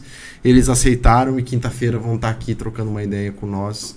Vários anos depois, quase 30 anos, né? Quase 30 anos. Quase 30 depois. anos que eles, eles ficaram presos por um bom tempo. Mas eu não vou ficar dando spoiler aqui, porque você tem que estar aqui na quinta-feira, né? É, tem que Então- assistir.